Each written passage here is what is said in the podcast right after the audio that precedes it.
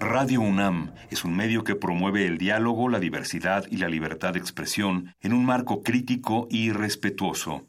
Los comentarios expresados a lo largo de su programación reflejan la opinión de quien los emite, mas no de la radiodifusora. Por siglos nos hemos hecho escuchar. Nacimos como parte de esa inmensa mayoría. Hablar. Escuchar. Debatir. Proponer. Cuestionar. Está en nuestra naturaleza. Seamos instrumentos de conciencia de nuestro pueblo. Usamos el sonido porque atraviesa obstáculos. Muros. Fronteras. Nosotros somos la resistencia.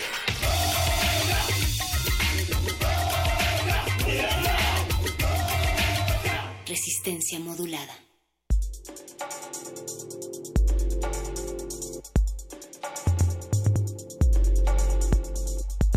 Empezamos esta noche sin la calma, empezamos sin el contacto y sin esa fiebre de nunca, con respuestas a largo plazo, también con algo de lluvia y con algo de oscuridad que ya empieza a cernirse a través de este nubarrón de nubes negras. Pero sean bienvenidos, esto es Resistencia Modulada, solo por esta noche, 25 de junio del 2018. Y como cada 25 de junio del 2018, de julio, de junio, da lo mismo, como cada 25 de julio, pues arrancamos a las 20 horas y un poquito más, arrancamos con la pesadumbre de que este matrimonio podría llegar a durar seis años, con la pesadumbre de que continúe con la aprobación, pero siempre esperando que esa aprobación sea de ambas partes, siempre bajo la promesa de que lo que ocurra en ese periodo de tiempo se lleve a cabo con base en el bienestar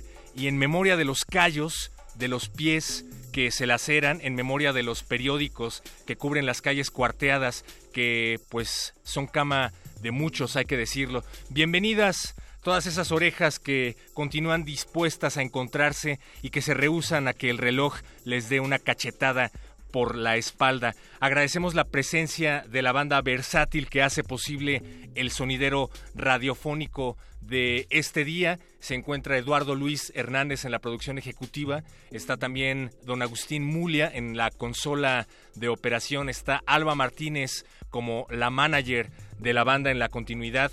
Es Noche de Muerde Lenguas, el espacio de literatura y de galletas de resistencia modulada en donde van a hablar, me informan, sobre el desencanto. Así es que entusiasmense porque en unos momentos más estarán el gordo y el flaco de la literatura en estos micrófonos. También es noche de El Modernísimo, el espacio de derechos humanos de resistencia modulada, en donde la señora Berenjena pues platicará con la investigadora Lorena Vázquez acerca de mujeres al poder político aquí en México y tal vez también en el mundo. Y finalmente Resistor, el espacio de ciencia y tecnología de esta revista, le dicen, con Alberto Candiani, hablará sobre mexicanos en el espacio.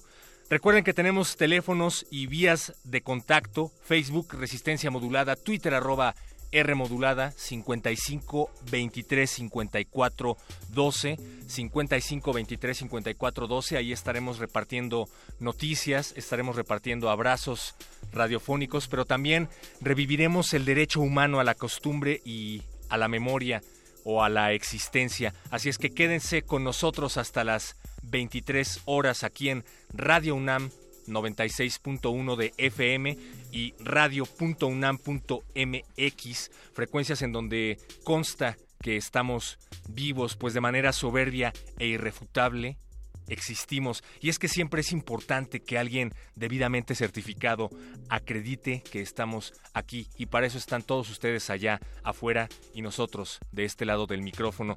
Esto es Osapo de Joao Gilberto y es una selección de resistencia modulada para todos ustedes. Resistencia modulada.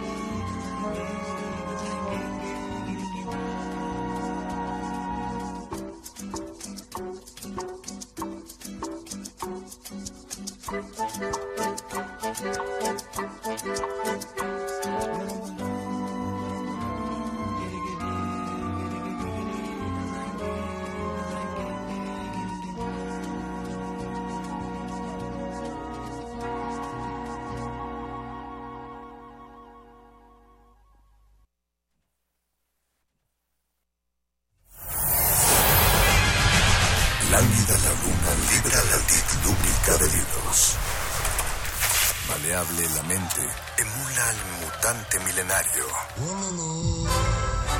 Mordelenguas, letras, libros y galletas.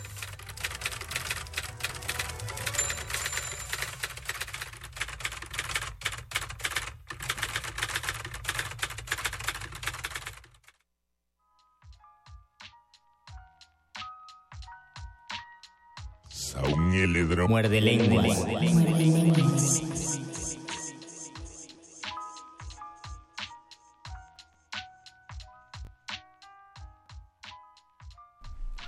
No, no se sorprendan amigos, tampoco se desencanten. Esta es la voz de Luis Flores del Mal y me acompaña el Mago Conde. Mago Conde. Ay, no sé, no sé si me siento si me siento contento o, o no sé qué de, de, de, estar al aire. Yo me siento contento porque, por eso les digo que no se sorprendan, porque son las 8 de la noche con 12 minutos. Hemos roto un récord, o como diría el ex candidato, hemos rompido un récord. Así que sí, este es el muerde lenguas, letras, libros, taquitos, desilusiones, desencantos y ese choque con la realidad que todos padecemos o deberíamos padecer. Y pues bienvenidos a este muerde lenguas. A mí me, me sigue sorprendiendo empezar tan temprano, Conde. Porque, ah, es que aparte, eh, ahorita el día todavía clarea y, y sí te nos destante un poquito. Ya estábamos acostumbrados, pero nos pasó como cuando uno iba a la escuela y te fuiste de vacaciones y ya no te acordabas cómo poner la fecha en el cuaderno. Apenas nos estamos otra vez readaptando. Cuando te decían, a... ¿cuánto es 2 por 2 Y tú, no lo sé, estoy de vacaciones. no, ya no me molestes. Volví de vacaciones, no tengo idea.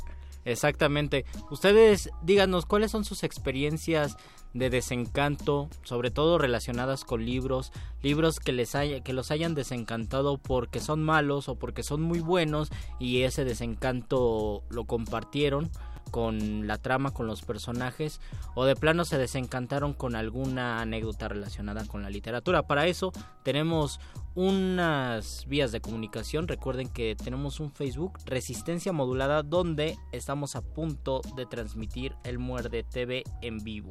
Twitter arroba R modulada también si quieren comentarnos un poquito o, llámenos en cabina y nos dejan un recado con el productor Lalo Lui al 5523 5412 experiencias de desencanto en general Luisito o solamente desencanto de algo que se, ha, que se haya leído. Yo pienso que en el desencanto en general, porque muchas veces, y ustedes lo van a notar, en ese desencanto existe algo cómico, sobre todo si ya pasó el tiempo, siempre hay algo cómico, o incluso cuando nosotros creamos una anécdota, casi siempre está basada en el desencanto, un desencanto que ya lo superamos, puede ser algo muy mínimo, pero ya lo superamos y se vuelve cómico entonces. Y ahí lo podemos relacionar con la literatura, como cuál es el límite entre lo cómico y lo trágico y por qué ciertos desencantos son trágicos, terriblemente trágicos y otros son cómicos o nos pueden dar risa y gracias a ese desencanto es que podemos aprender y podemos vivir.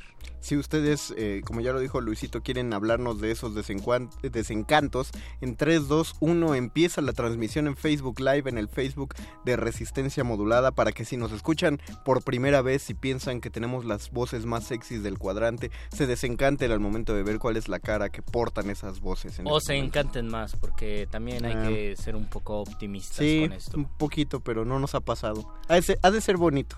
Que digan, ay, sí tienes la voz que de...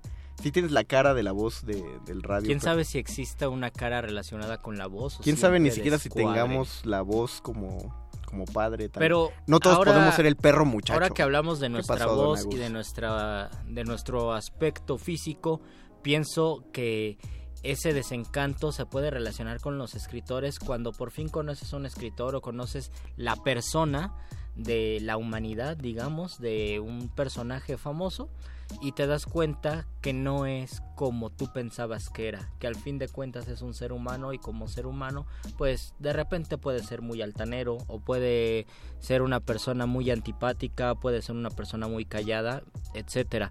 Pienso, por ejemplo, cuando ya lo habíamos dicho en alguna en alguna transmisión, cuando Jaime Sabines conoció a Pablo Neruda, dice que se desilusionó porque lo vio exactamente así, muy pedante, y él dijo es que yo quería conocer al poeta y conocí a una persona y una persona pedante. ¿Quién sabe Que, qué otros escritores poeta. pudieran ser así también? Yo escuché una anécdota alguna vez de Juan José Arreola, eh, ahorita que repito lo que dije eh, el- ayer en el cabinazo que estamos celebrando este año, los 100 años de Juan José Arreola.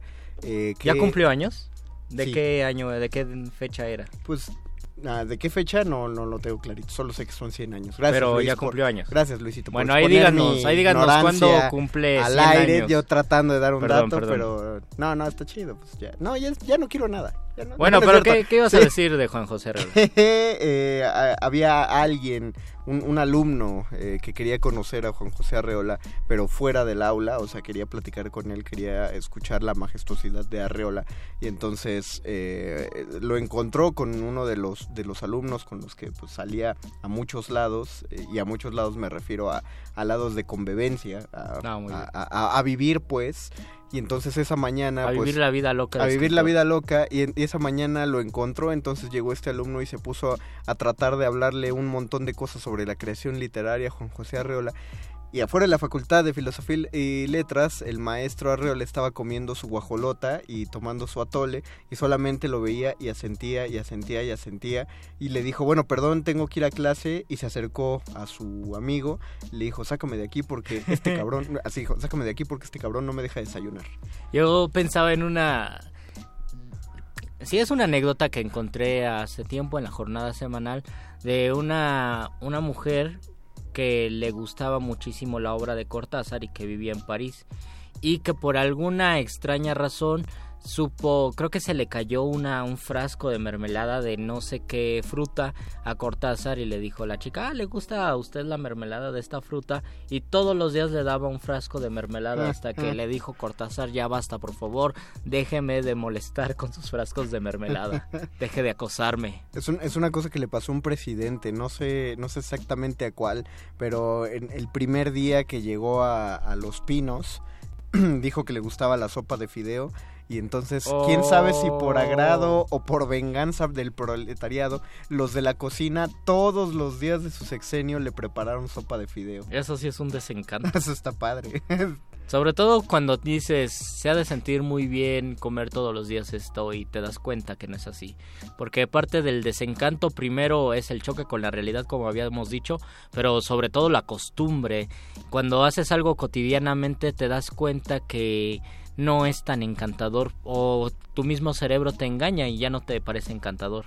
No sé si pasa esto con la Mm. literatura porque la literatura tiene este proceso que va a la inversa, es decir, te da la sorpresa sobre todo en la poesía o por lo menos así pensamos la poesía, pero o el cuento también en- con los finales siempre vamos de manera zigzagueante para evitar ese desencanto No, o para cubrir el desencanto de la No, vida. creo, que- creo que sí lo hay. Hay mucha gente que, que se desencanta eh, bastante de los últimos libros escritos por Gabriel García Márquez. Y de hecho he oído que a muchos, a partir de Memorias de mis putas tristes, no les, no les ha encantado. Bueno, lo que pero también Memorias fue de lo último que escribió. Ah, por eso, digo, de lo más, de, de lo último, o sea, de lo ya, ya pasado, el, el que llamarían la etapa dorada. A partir de ahí, ya en eh, por alrededor de eso, los mismos cuentos también dicen que no es, pues que no se siente como García Márquez, pero Y es lo que habíamos dicho también, lo habíamos planteado en el Muerde Lenguas. ¿Qué pasa cuando un escritor, pues, llega a la cumbre de la fama, del éxito, gana el premio, en, el caso de García Márquez, pues el premio con mayor prestigio, el premio Nobel de Literatura, y de repente se tiene que enfrentar a la vida cotidiana y se tiene que enfrentar a la escritura ya con ese renombre.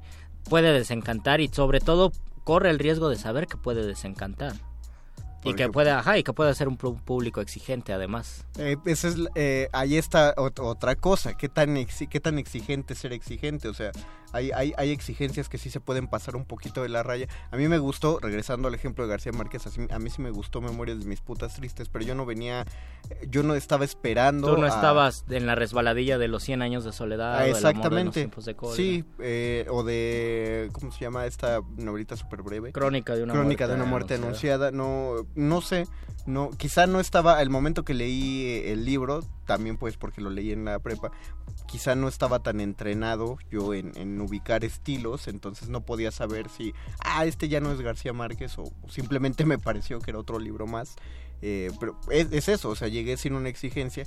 Probablemente también fue el pecado de no, de no llegar con cierta exigencia literaria, pero quién sabe, como dijiste el lunes, todo parte de las expectativas que uno mismo se marca ante cualquier aspecto Exactamente, y ahí está el otro tema. ¿Qué parte del desencanto o cuánta responsabilidad de desencanto es nuestra y cuánto del mundo externo que ya no nos encanta? Porque a lo mejor conforme vamos viviendo y vamos creciendo, perdemos nuestra capacidad de asombro y ya no sentimos ese encantamiento que sentíamos antes por ciertas cosas. A lo mejor nos volvemos tan exigentes que todo nos aburre o nos volvemos unos críticos tan severos con la vida que ninguna de las cosas que leemos, que hacemos, nos produce esa satisfacción que nos producía antes leer algo. Entonces también ese desencanto puede ser parte de nosotros mismos y yo creo que muchas veces es eso, es parte de nosotros mismos. Eduardo Luis nos replica un comentario de su tocayo, que es un, gran amigo de Muerde Lenguas, Eduardo Nájera. Saludos, Lalo. Tuve un desencanto con la novela La Dama de las Camelias, la de Dumas.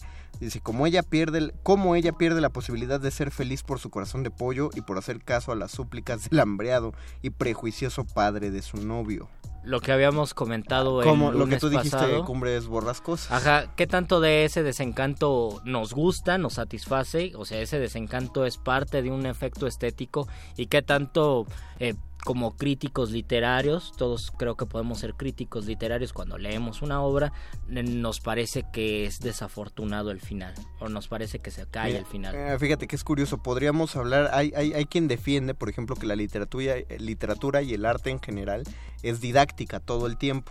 ¿no? Esta, esta, discusión parte de que hay un género de teatro que se llama teatro didáctico, pero hay quien dice que todo el teatro es didáctico. Bueno, pues pensemos, por ejemplo, que toda obra literaria tuviera algo que enseñarnos. Incluso si lo vemos muy, muy probablemente al estilo de fábula, que tienen moraleja, ¿no?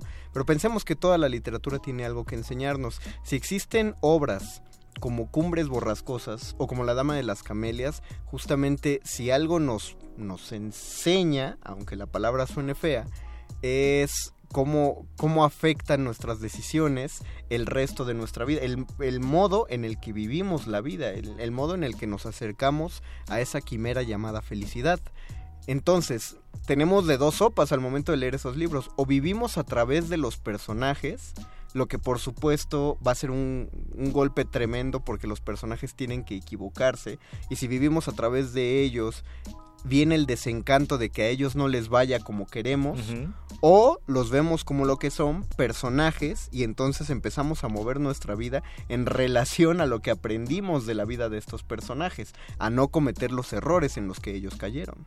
Sobre todo cuando nosotros tenemos un alto rango de expectativas con las personas, con los libros, con las experiencias y pues la realidad no creo que sea menor o sea mayor, simplemente es otra, es distinta a nuestras expectativas porque a lo mejor pueden ocurrir dos cosas. Primero, cuando tenemos expectativas altas o bajas y coinciden con lo con la realidad, nos podemos sentir satisfechos pero en esa satisfacción también hay un desencanto, lo que hablábamos el lunes pasado. Un artista consagrado, sea escritor, sea músico, consagrado entre comillas, es decir, con la fama, con el prestigio, con los aplausos, se da cuenta que hay un vacío detrás de todo eso y que no es exactamente lo que se busca, o no hay una satisfacción o hay algo que no se llena a pesar de todo el reconocimiento aparente que existe a su alrededor.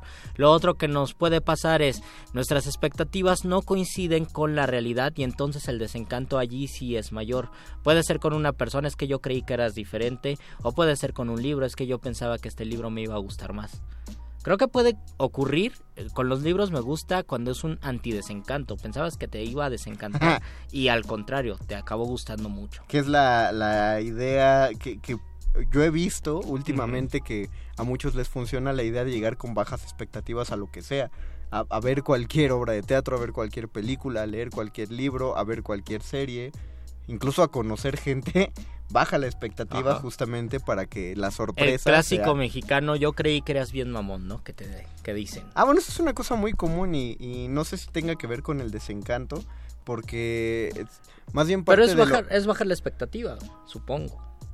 pues tienes una expectativa, o sea, tienes una expectativa negativa, que es, "Ay, ha de ser bien sangrón este cuate y- y, por eso no me habla, en lugar de pensar simplemente, oye, llevamos dos horas en la escuela, no conocemos a nadie, pues no le vamos a hablar a nadie, pero no, Pero- no sé si sea Ajá, un- yo, yo- pensaba, yo pensaba que también puede ser un rasgo de personalidad, que creo que ahí es lo peligroso y ustedes eh, juzgarán si es verdad o no, cuando creamos una manera de vivir relacionada con el desencanto.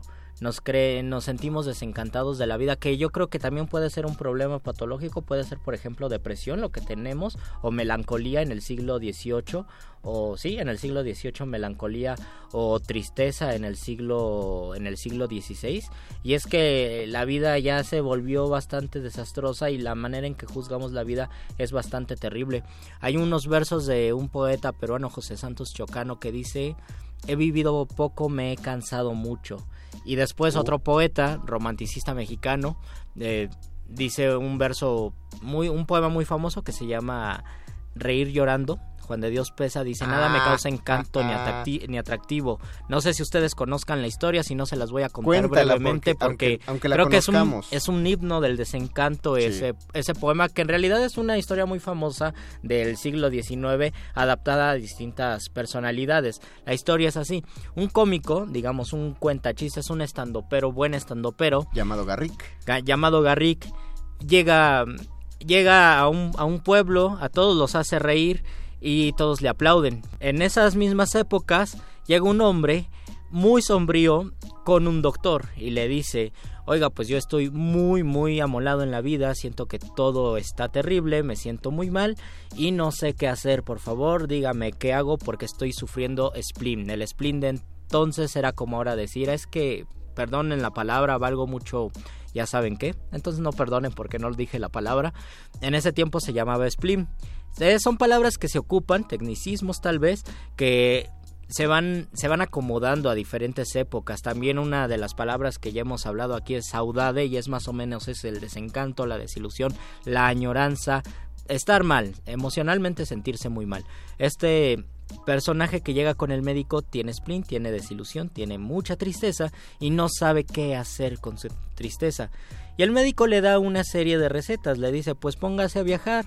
Y el paciente dice he viajado muchísimo y le dice bueno busque el reconocimiento de los demás eso siempre ayuda. También me han reconocido muchísimo. Bueno entonces vaya a hablar con los muertos. He ido muchísimo a los panteones. Todas las recetas que le proporciona el médico todas dice que ya lo hizo y que nada le gusta. Eh, literal dice nada me causa encanto ni Ajá, atractivo. no me importa mi nombre ni mi suerte en un eterno spleen muriendo vivo y es mi única pasión la de la muerte. Está al borde del suicidio, suicidio, que es algo peligrosísimo. Entonces el médico recuerda que está Garrick, el estandupero del siglo XIX, presentándose en el pueblo y dice, ah, ya sé qué puede hacer, vaya a ver a Garrick. Él es muy bueno, lo va a hacer reír, la va a pasar muy bien.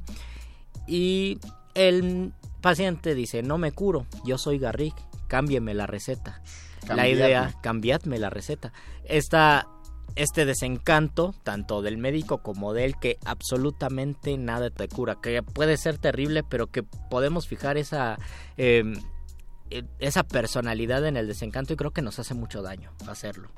Hace, eh, también es- ese poema eh, daría para un solo programa Exactamente. para analizarlo porque es, es fascinante. Pero vamos a hacer ahorita una, pau- una pausa musical. Vamos a escuchar algo de música. Les decimos que escuchamos regresando de la pausa. Esto es Muerde Lenguas, Letras, Libros, Taquitos Y y, Desencanto. Desencanto. Muerde, muerde, muerde. Muerde lenguas.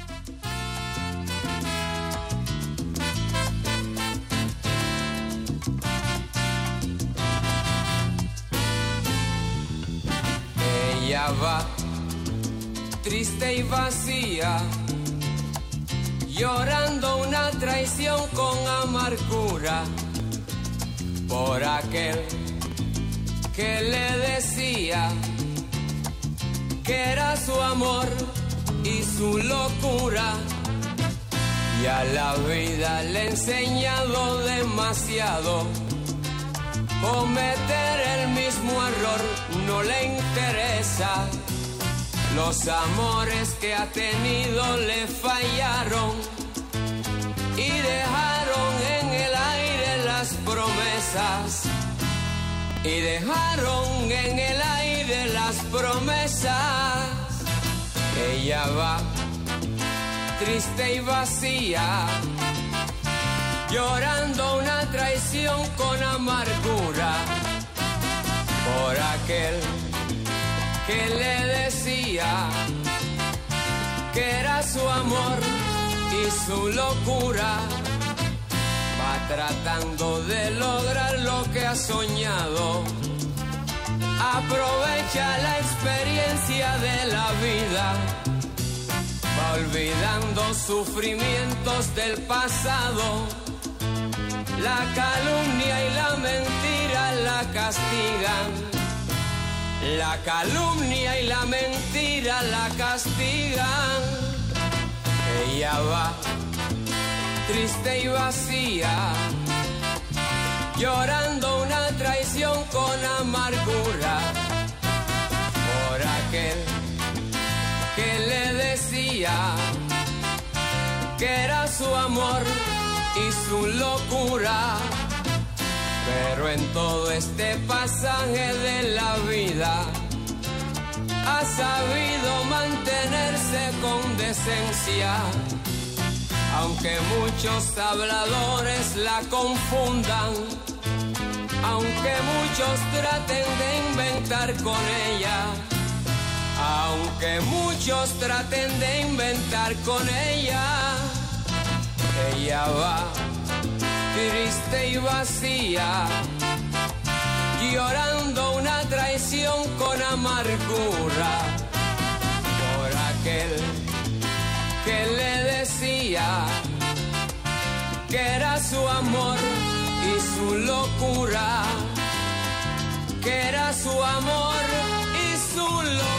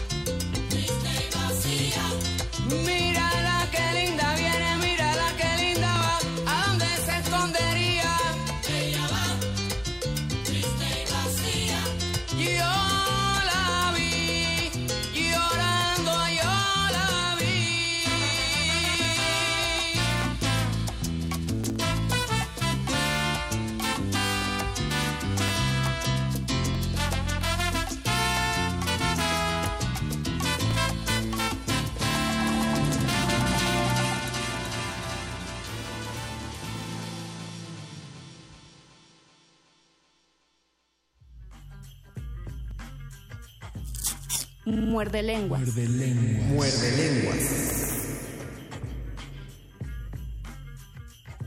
Regresamos a este encantador programa de letras, libros, taquitos, Héctor Lavoe y Desencanto. No, hay, no, no diremos más de la canción de Héctor Lavoe porque en ningún lado se tendría que justificar una canción de Héctor Lavoe. Nos mandaron un comentario, en A un ver. momento les digo quién, quién Va. lo mandó. Eh, Mientras lee los otros Eh, saludos para mandarlos Nos acá al manda aire. saludos Edgar Luna desde Teotihuacán.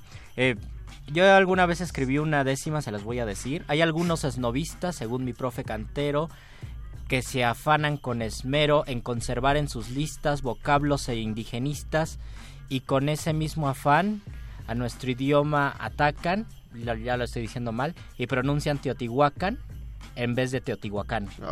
Y con este, es así. Y con este mismo afán, nuestro idioma siempre atacan. Y así lo atacarán, pues pronuncian Teotihuacán en vez de Te- Teotihuacán. En español se dice Teotihuacán, en náhuatl se dice Teotihuacán. Dinos de, dinos de qué parte de Teotihuacán porque quiero... Sí, por favor. Porque te- tengo, tengo gente querida ahí. Marta Elena nos dice el desencanto a la muerte de Jaime Sabines después del recado de Rosario Castellanos. Ustedes recuerden, Changos. Rosario Castellanos y Jaime Sabines son poetas chiapanecos, contemporáneos. Rosario Castellanos era un año o unos meses mayor que Jaime Sabines. Se conocieron desde jóvenes, algunos dicen que tuvieron un amorío. Y cuando Rosario Castellanos, que se dedicó a la diplomacia, era, me parece, embajadora de México en Israel, prendió una lámpara y se electrocutó y murió. Jaime Sabines le escribe un poema y es uno de los poemas más emblemáticos de Jaime Sabines porque me parece que logra eh, su voz, la perfección de su voz directa, descarnada, con un lenguaje conversacional. Se escribe, es casi un antipoema, se escribe con el lenguaje de todos los días y le pone res- recado a Rosario Castellanos. Dice, van a traer tu cuerpo, pero tu alma dónde está? La tienen que raspar de la lámpara, tu alma de seguro se quedó en la lámpara. Y luego le dice, te van a hacer, te van a enterrar y literal dice, no me hagan, no, no me vayan a hacer a mí esa cosa de los hombres ilustres con una chingada. Es decir, yo no quiero, a ti te van a enviar a la rotonda de las personas ilustres, yo no quiero que a mí me hagan eso. Lo que nos dice Marta Elena es que sí le hicieron a Jaime Sabines. Yo hasta donde sé, Jaime Sabines no está en la rotonda de los hombres, de las personas ilustres, porque él había dicho que no. Pero Rosario Castellanos sí está y me consta. Pero, pero es que creo que sí, aun- pero no puedo recordar si está en la rotonda o en, el, en la calle de los poetas, que, que está...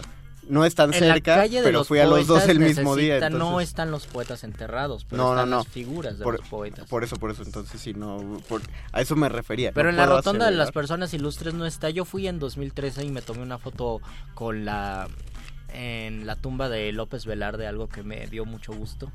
Y la, la Oye, eso en suena feo. No ¿Cómo sé, pues ya, ya tiene mucho. Bailaste en la tumba de López Velarde. No, o sea, lo hubiera, hubiera bailado de gusto. Elvia Órale. Carrillo Pereira, de gusto porque es un gran poeta, digo. Me desencantó el final, sí, eso no tenebroso. Me desencantó el final de Justina del Marqués de Sade. ¿Por qué te desencantó el final de Justina de Marqués de Sade?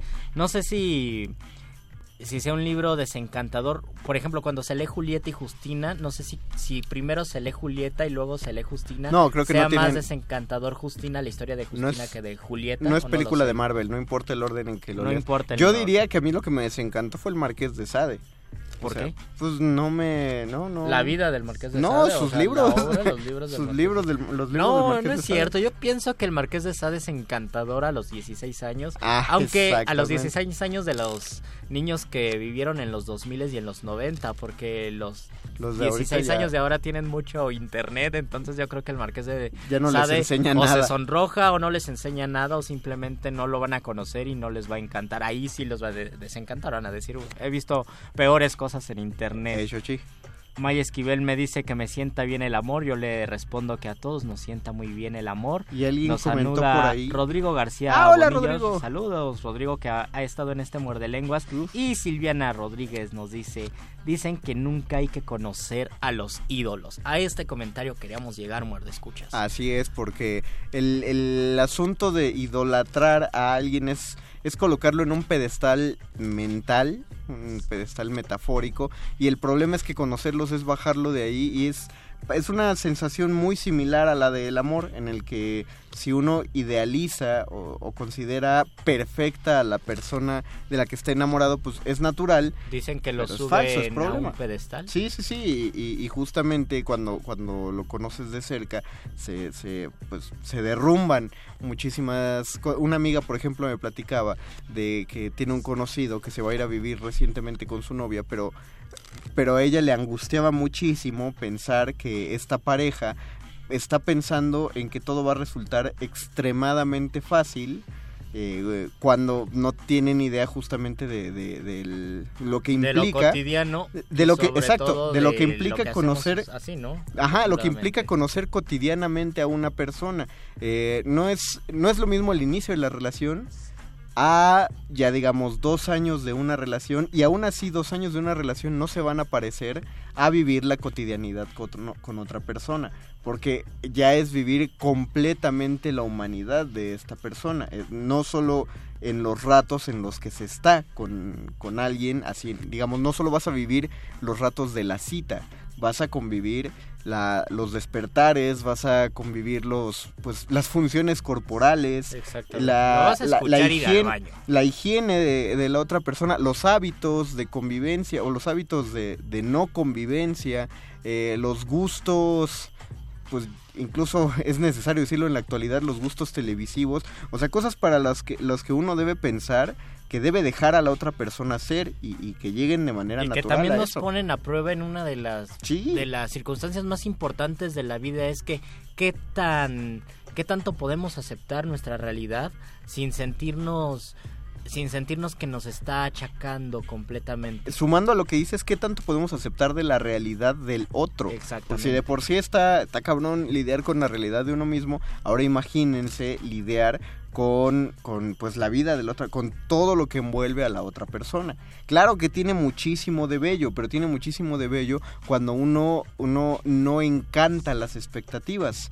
Si uno, si uno evita desencantarse y uno prefiere recibir las cosas como vienen, es cuando la experiencia es muy bella. De lo contrario, van a vivir lo que nadie quiere ver, que es el que lo que continuó del cuento de Disney. Después del vivieron felices para siempre. Que sigue, que envejecen. sigue, Exactamente. Envejecen y tienen problemas como cualquier otra persona. Quiero recomendarles, re-recomendarles, seguramente esto lo he recomendado mínimo unas tres veces, El collar de la paloma de Ibn Hassam de Córdoba, un tratado sobre el amor escrito más o menos hace mil años por un árabe que vivió y nació y murió en España y que escribió por petición del califa un tratado sobre qué significa el amor desde que nos enamoramos, desde que conocemos a esa persona, desde que, eh, bueno, luego andamos con ella, eh, las primeras veces que compartimos el hecho amoroso, luego viene el desencanto, los celos, eh, habla de la traición, habla de las infidelidades, habla de todas esas posibilidades buenas o malas que tiene el amor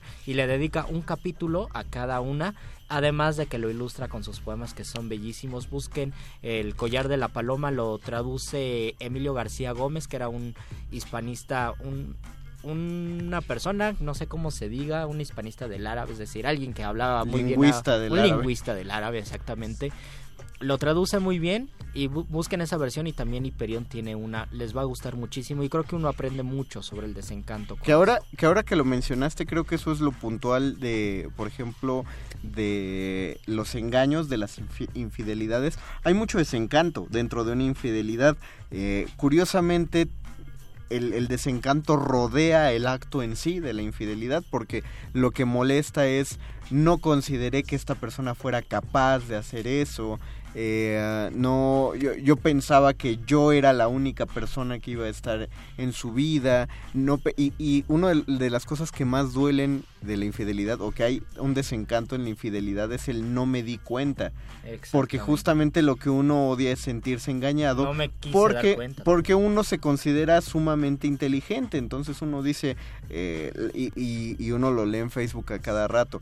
Si tú me, si tú me engañas, yo me voy a enterar porque soy súper. Investigador y tal cosa y tal.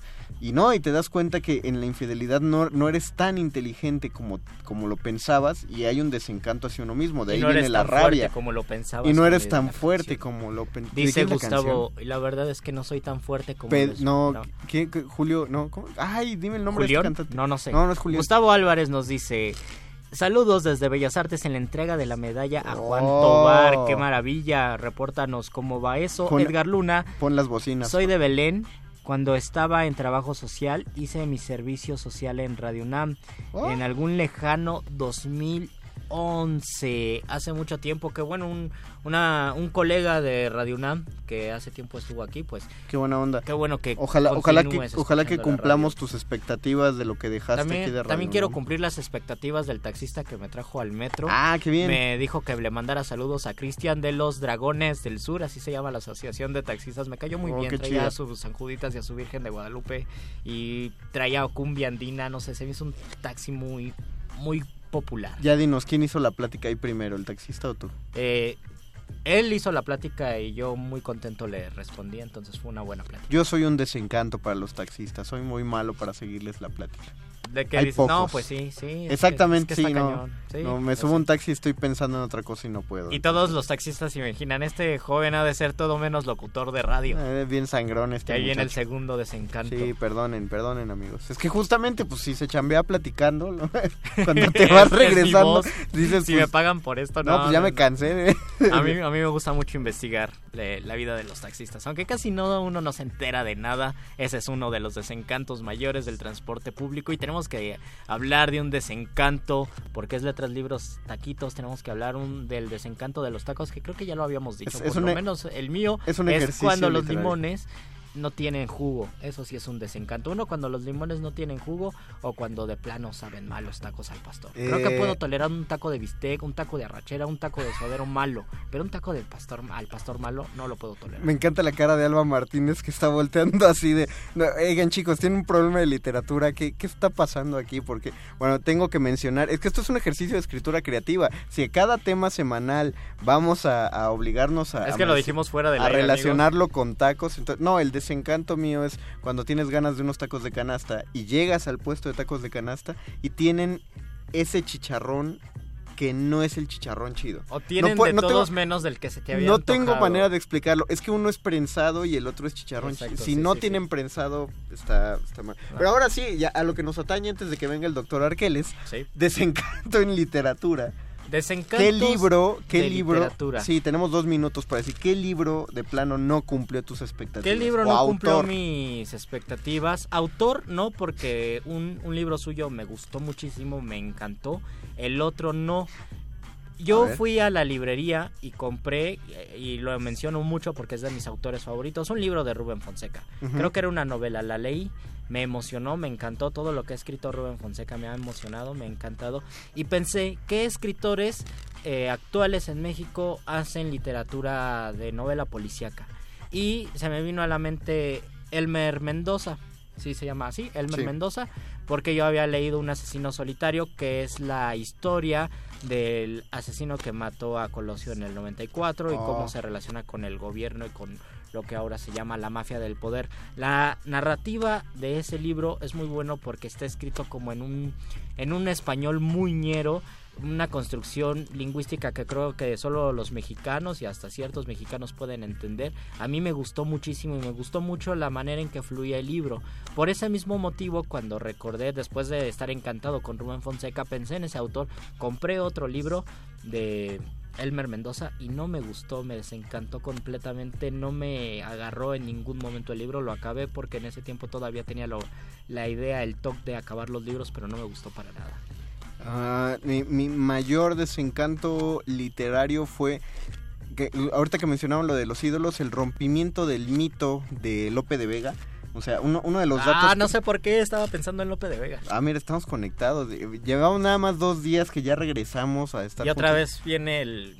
Pues es que por eso te ves mejor, porque dicen que de tanto estar juntos ya nos empezamos a parecer. si te parecías a mí, pues cómo no te ibas a ver mal, cómo no te vas a sentar bien las vacaciones. ¿Ustedes qué opinan?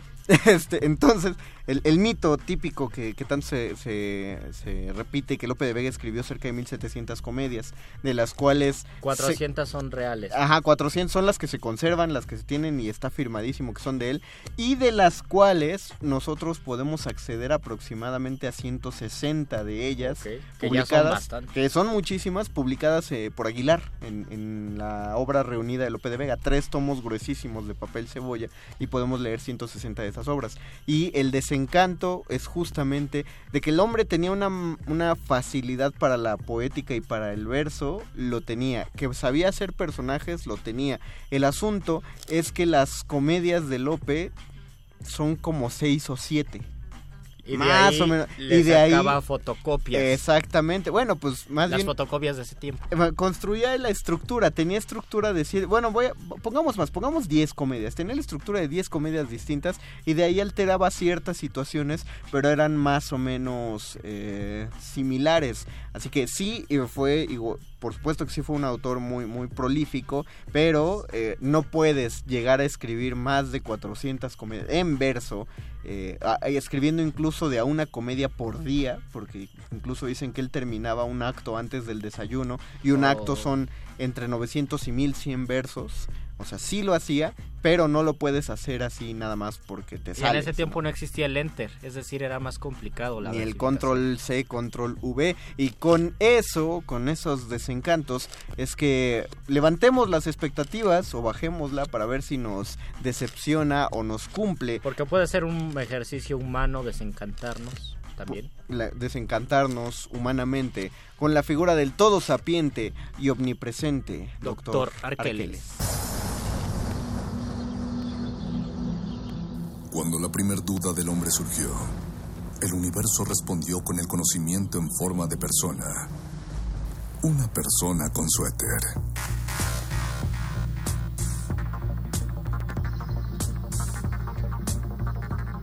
Es la hora de la iluminación con el doctor Arqueles.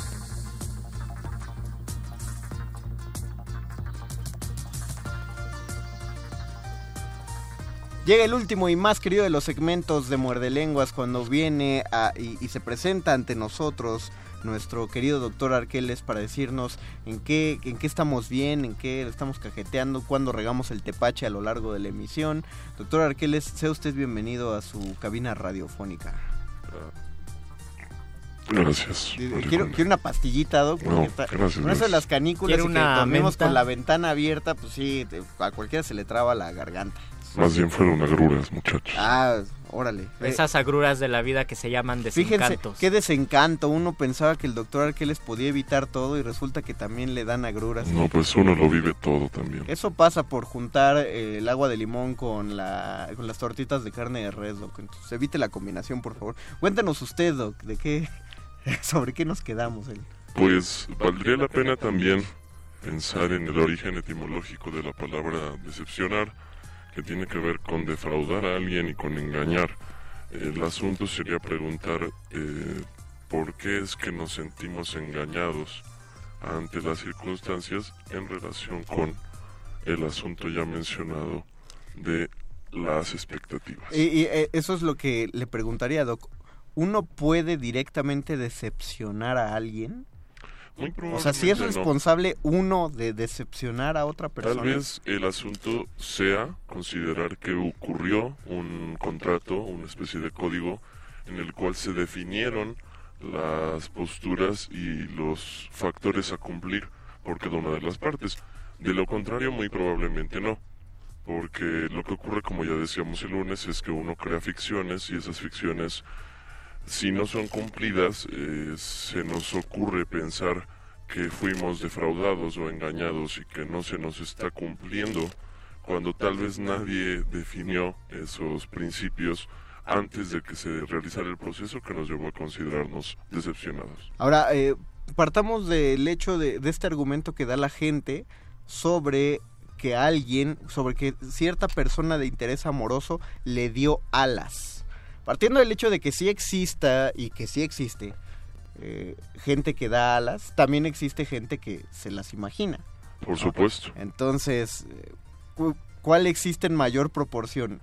Existen más personas que sí dan alas, que serían responsables de defraudar a otro, o la mayoría nos imaginamos esas Lo alas. que habíamos hablado de las promesas de campaña. Exactamente, exactamente. Tal vez al contexto de promesas de campaña sea más sencillo explicar. sí, es más- Sí, sí, Porque en el amoroso, eh, pues digamos que los factores son bastante diferentes. Pero volviendo al punto, ocurriría tal vez que estas expectativas o estas alas, como les estamos denominando, eh, son una serie de ideas de las cuales uno también se va convenciendo, que le hacen pensar que tal vez todo irá mejor, que tal vez se va a llegar a, a- a una realidad eh, de carácter mejor. Y no, no necesariamente las cosas ocurren así. En realidad la vida pocas veces se desarrolla de esa manera. Los planes pocas veces ocurren como uno espera que ocurran. O sea que básicamente estaríamos citando al filósofo Jaime Rodríguez, que es mejor conocido como el Bronco, de ella no te mintió, te apendejaste, man. Entonces, No. básicamente no, no, no, pues somos responsables de que nos, pues de que nos desencantamos, porque, porque no debimos creernos eso. Porque Sí. era evidente que no debíamos creernos esas Y alas. porque finalmente esas son ideas, ya lo decías tú al principio de esta emisión, se ponen cosas en pedestales, pueden ser personas, pueden ser ideologías, pueden ser libros, pueden ser muchas cosas, presidentes, figuras eh, públicas y políticas, figuras de opinión, y cuando esas figuras caen de nuestra gracia, siempre va a ser más fácil echarle la culpa al exterior. Y en el contexto de las salas, en el contexto amoroso, obviamente es muy fácil eh, denominar como que no se le hace caso. Y, y ahí está el, el famoso problema de la inexistente friendzone. No es que exista la friendzone, es No más existe. bien que uno mismo decide colocarse ahí para victimizarse. Pues otro, otro filósofo lo dejó muy en claro en cómo va el poema, que creo que sí me puedo acordar, y, y lo- y está muy en boga ahorita el poema. Dice, miénteme como siempre, miénteme por favor, necesito creerte, culpable o no. Oh, O sea, directo lo- en el cocoro. Lo explica, lo explica maravillosamente Luis Miguel. O sea, justamente sí dice, él, él entiende que hay una mentira de por medio y, y como diría el tercer filósofo de esta noche, Homero Simpson, para mentir se necesitan dos, uno que mienta y uno que crea. Saludos a Juan Carlos Calderón, donde quiera que esté, compositor de esa letra. Ah, muy bien, qué bueno, doctor Arqueles, que que- dice pues el compositor, porque porque nada más hacían mencionar a Luis Miguel, queda queda muy en el aire. Bueno, ya hablamos de... ta- No podemos sorprender más a Alba Martínez en esta emisión. Es letras, libros, Taquitos. taquitos, y coño, Mickey. Y coño, Miki. Eh, ¿Con qué cerramos, Doc? Tenemos dos minutitos para redondear Pues la idea. cerremos con que las expectativas, las alas, el pedestal, todas las ideas que nos hacen defraudarnos a nosotros mismos y fallarnos a nosotros mismos por haber construido esa falsa realidad y esa falta de expectativa, sean vistas desde una óptica mucho más eh, mesurada. Y consideremos que la vida es para vivirse, que los fracasos son necesarios, que también las decepciones son necesarias y que algo, algo habrá que aprender de ellas. Y que si ponemos a alguien en un pedestal o si le damos alas o nos da alas a alguien, nos perdemos de la realidad que es lo único tangible, sea lo que sea, nos perdemos de eso por estar imaginando y construyendo castillos en el aire. Así que mejor disfrutar el presente y el proceso y no enfocarse en el sobrepensar las expectativas. Me parece bien. Por suerte nosotros tenemos cierta expectativa que sí se cumple y es la de ustedes, muerde escuchas, a los cuales agradecemos muchísimo que sintonicen Resistencia Modulada y que nos hayan acompañado a través del Facebook Live o a través de su bocina radiofónica. Eso, eso es una expectativa que nunca, nunca decepciona a, a sus... Sobre a todo sus creo que ahora ha crecido el entusiasmo con que nos escuchan porque hablamos de letras, libros y taquitos. Y taquitos. Eso siempre pega. Muchas gracias, don Agustín Molia, en Operación Técnica. Muchísimas gracias a Lalo Luis en la producción. Gracias, Alba Martínez, en la continuidad por soportar este programa. Gracias Mario Conde. Gracias, doctor Arqueles, por existir. Y gracias Luis Flores del Mal por hacer siempre tus chistes. Los locutores del muerde lenguas se quieren deslocutor y muerde lenguarizar. El que los deslocutor y muerde lenguarice, buen deslocutor y muerde lenguarizador será.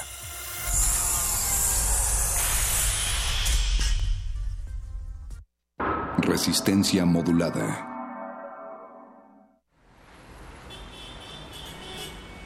Extra, Extra. Música nueva. En voz de sus creadores y sus intérpretes. Extra, extra. Testimonio de oídas. Música nueva. En voz de sus creadores. En voz de sus intérpretes. Martes y jueves a la 1 a.m. o en su retransmisión los sábados y domingos también a la 1 a.m.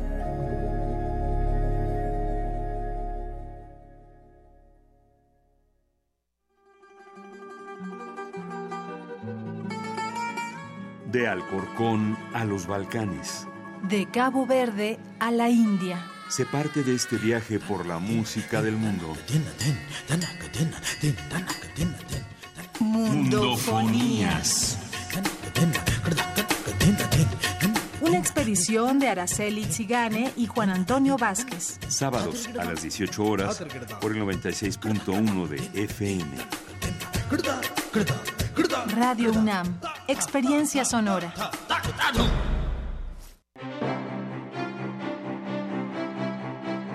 Obras maestras de Diego Rivera, Frida Kahlo, Olga Costa, José Clemente Orozco, David Alfaro Siqueiros y el Dr. Atl, entre otros destacados artistas, se exhiben en la exposición Colección MAM, abierta en el Museo de Arte Moderno. La selección pone al alcance del público las joyas de arte pictórico de artistas mexicanos del siglo XX. La exhibición Colección MAM está abierta en el Museo de Arte Moderno de Chapultepec, Ciudad de México.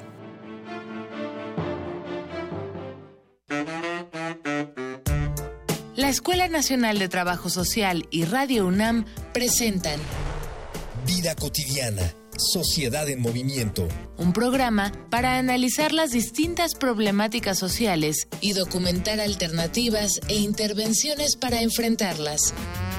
¿Por dónde empezamos? Acompáñanos todos los viernes a las 4 de la tarde por el 96.1 de FM. Radio UNAM. Experiencia sonora. Resistencia modulada. Interrumpimos lo que sea que esté haciendo para traerle este corte informativo. La, la nota nostra. El último lugar para informarte.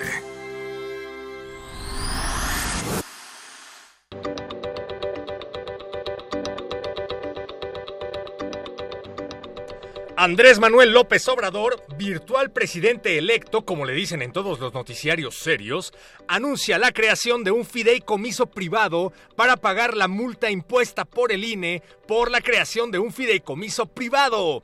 Recientemente, el Instituto Nacional Electoral multó al partido del PG por crear un fideicomiso para ayudar a víctimas del pasado 19 de septiembre, luego de declarar ilegales los fideicomisos públicos. Por el momento, el INE no ha declarado ilegal este nuevo fideicomiso, pero pidió que el dinero sea donado a los consejeros electorales damnificados por el terremoto del pasado 2 de julio.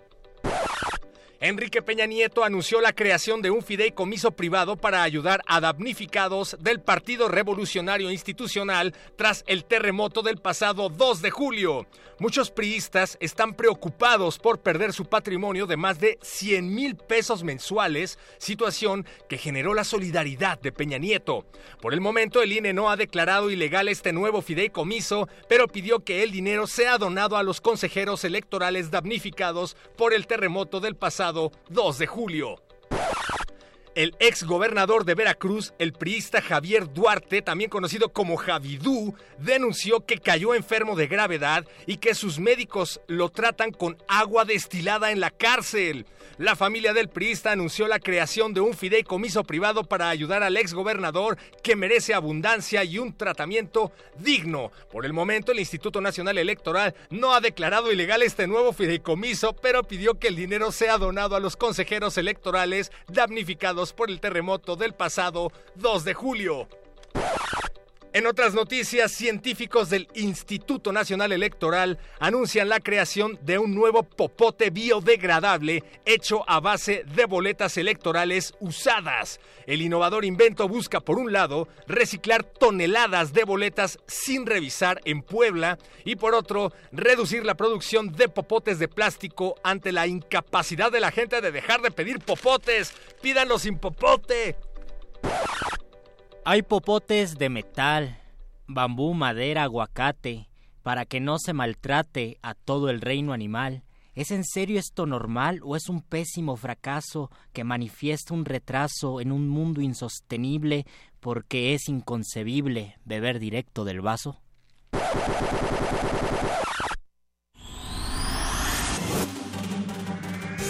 Estas fueron las últimas noticias que debiste recibir.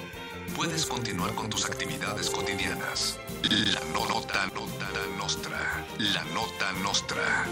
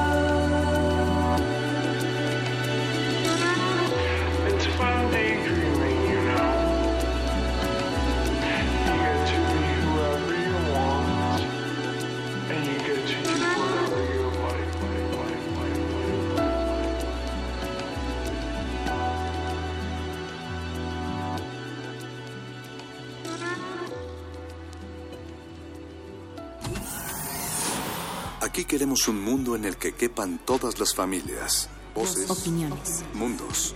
Veo un México de comunidades indígenas. Nos protegemos en muros de cristal para evitar la vigilancia. Si no podemos bailar, entonces no es nuestra resistencia. El modernísimo. Todo es arte. Todo es política.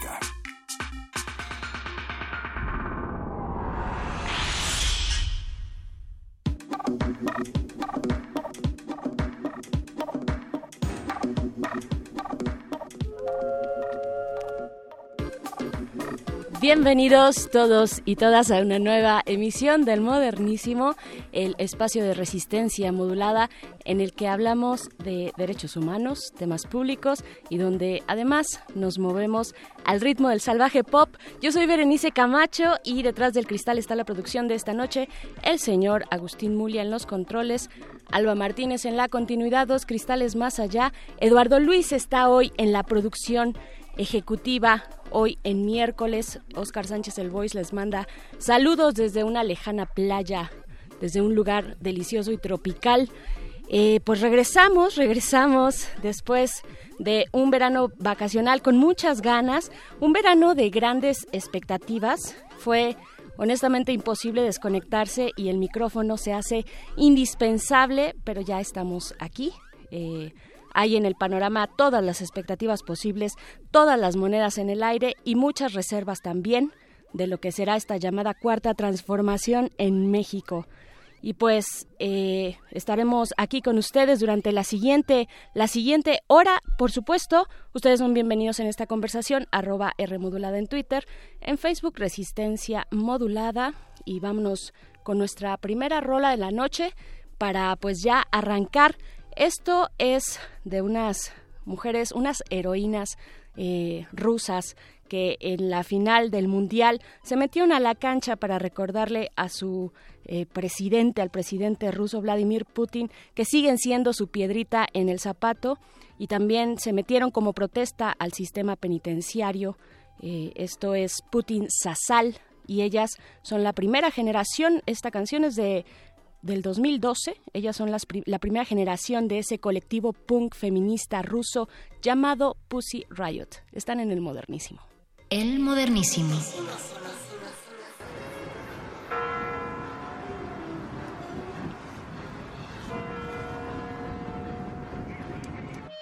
Кремлю! Идет! Восставшая колонна ФСБшных кабинетов! Взрываются окна! Суки! Суд! За красными стенами! Райт объявляет аборт в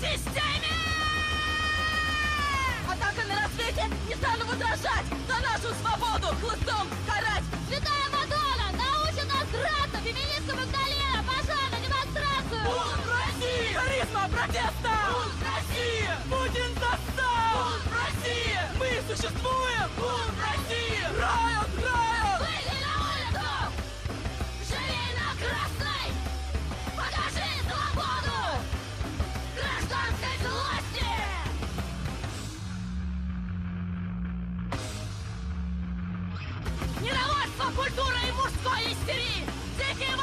Пожирает мозги! Православная религия жесткого пениса пациентам предлагает принять конформность! Режим! Идет цензурочное видение! Пришло время подрывного столкновения! Стая сук сексистского режима просит прощения феминистского клина! Бунт России! Харизма протеста! Бунт России! Путин достал! Бунт России! Мы существуем! Бунт России!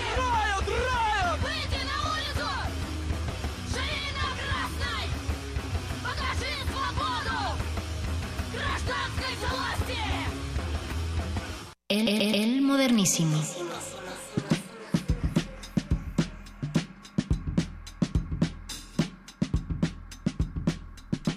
Pues ya escuchábamos a las Pussy Riot, una canción, les comentaba, del 2012. Eh, en ese momento, en la Plaza Roja de Moscú, ocho jóvenes mujeres fueron detenidas y encerradas en el sótano de la Torre Spassky del Kremlin, luego de cantar esa canción y luego también de ondear la bandera, la, la bandera violeta del feminismo, eh, una canción dedicada al presidente eh, ruso Vladimir Putin de resistencia feminista y resistencia ante ese régimen. Eh, y pues ya les comentaba y lo vimos, lo vimos poquito eh, en la transmisión oficial del mundial, pero lo vimos mucho eh, en redes sociales aquellos que nos pudimos asomar, pues cómo estas mujeres entraron y además al mismo tiempo pues ellas daban este pliego petitorio, digamos, eh, a, pues como protesta para que pues por lo menos una de ellas, una de esas propuestas, una muy importante, era exigir la libertad a los presos políticos en aquel país, entre otras cosas también, por ejemplo, dejar de criminalizar la protesta eh, en, ese, en ese lugar, en ese país. Pues bueno, mucho que hacer en Rusia y ellas se están poniendo desde hace bastantes años, les decía yo, una canción del 2012, pues están poniendo esa vara de la resistencia bastante alta. Y pues bueno, continuamos aquí en nuestros temas de la noche y pues al margen de lo que haga el Ejecutivo Federal, si es que puede haber un margen fuera de, de esa pues de esa gran oleada de ese eh, le han dicho tsunami de Morena donde pues ha acaparado eh, pues gran parte del poder político en este país.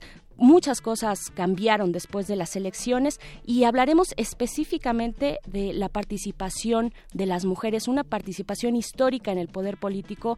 Eh, se alcanzó, al menos en número, la paridad de género en espacios de poder como son las cámaras en el Congreso. Eh, estaremos, ya vamos a hablar en este momento, porque ya está sentada en esta mesa de resistencia modulada Lorena Vázquez Correa, investigadora legislativa, para hablar de estos temas. Hola Lorena, ¿cómo estás? Buenas noches, Berenice. Eh, Muy bien, gracias. Gracias por la invitación. Gracias a ti por venir, eh, a pesar de este tiempo complicado de la Ciudad de México, no sé si siga lloviendo por allá, pero muchas gracias por haber cruzado esta ciudad eh, y llegado hasta estos micrófonos. Voy a decir que tú estudias el doctorado hasta donde yo me quedé en Derecho en el Instituto de Investigaciones Jurídicas de la UNAM.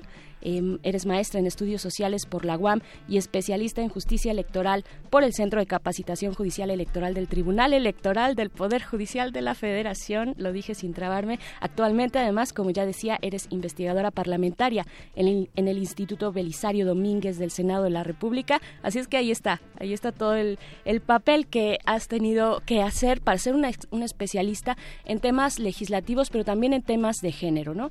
Y planteaba yo este panorama muy muy este en términos generales de cómo quedó la distribución del poder en términos de género. Cómo cómo lo ves tú cuál es un primer comentario para abrir la conversación Sí, Berenice, pues mira, los resultados de la elección del primero de julio indican un incremento significativo, como tú has mencionado, en la presencia de mujeres en el Congreso. En el Senado de la República, el 49% de los escaños estará ocupado por mujeres, esto es 63 escaños de 128. Y en la Cámara de Diputados, las mujeres ocuparán 240 de 500 escaños, lo que representa el 40, 48% del recinto. Estos datos posicionan a México entre los países de la región con mayor representación de mujeres en el Congreso. De acuerdo con datos de la Unión Interparlamentaria, México pasará del lugar noveno al cuarto en porcentaje de mujeres en la Cámara de Diputados en todo el mundo, seguido, mm, bueno, después de Ruanda, Cuba y Bolivia mientras que para las senadoras pasará del lugar decimocuarto al tercero, después de Antigua y Barbuda y Bélgica. Además, tres mujeres con autoadscripción indígena serán diputadas federales, dos electas en Chiapas y una en Oaxaca. Esto, sin duda, consolida a México a la vanguardia de los esfuerzos institucionales para aplicar una, la ley de paridad constitucional que se adoptó en 2014 y avanzar hacia una democracia incluyente y paritaria, Berenice. Uf, pues muy buenas noticias, al menos en los números, es lo que nos trajo esta elección, Lore. Eh, que ¿Qué significa, más allá precisamente de los números, qué significa? Ahorita tú hablabas de eh, mujeres eh, con autoadscripción indígena, ¿no? que se asumen indígenas y que están llegando a puestos de poder importante en el poder legislativo.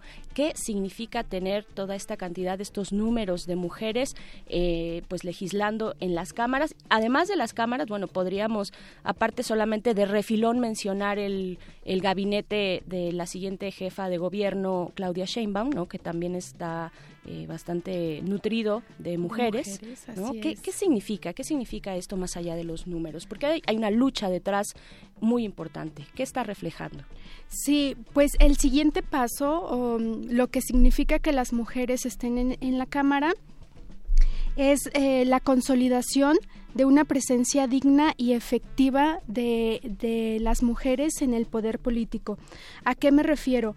Eh, estos resultados históricos eh, eh, han motivado eh, posicionamientos de parte de activistas, de académicas, de defensoras de derechos humanos y de la sociedad civil organizada sobre la representación sustantiva y la agenda de género que podrían promover estas mujeres en el Congreso.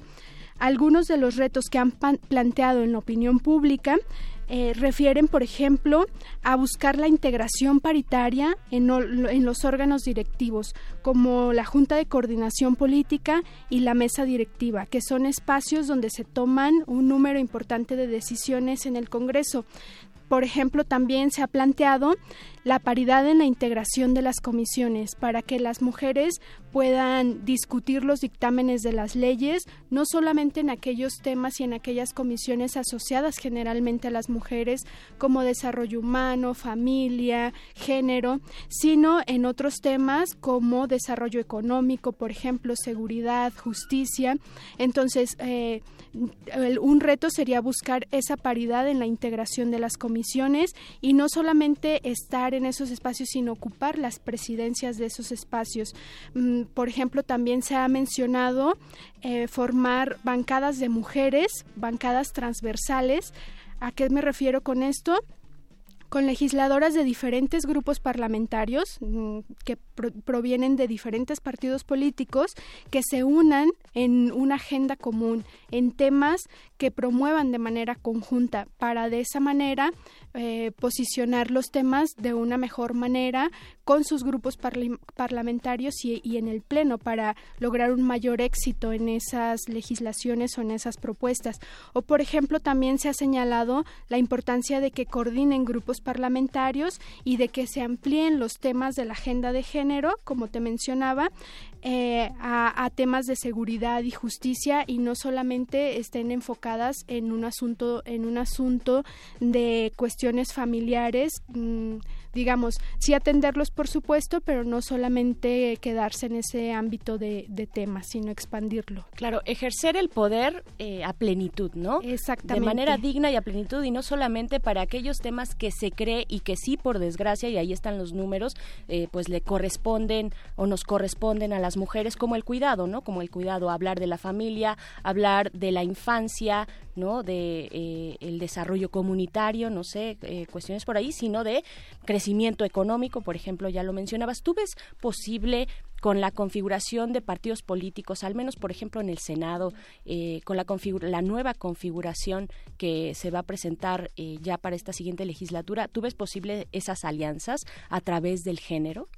Sí, sí lo veo factible. Mm, en la 63 legislatura, que es la legislatura saliente, se en el Senado de la República, al menos, mm, se observó un ejercicio eh, con esta, en esta sintonía.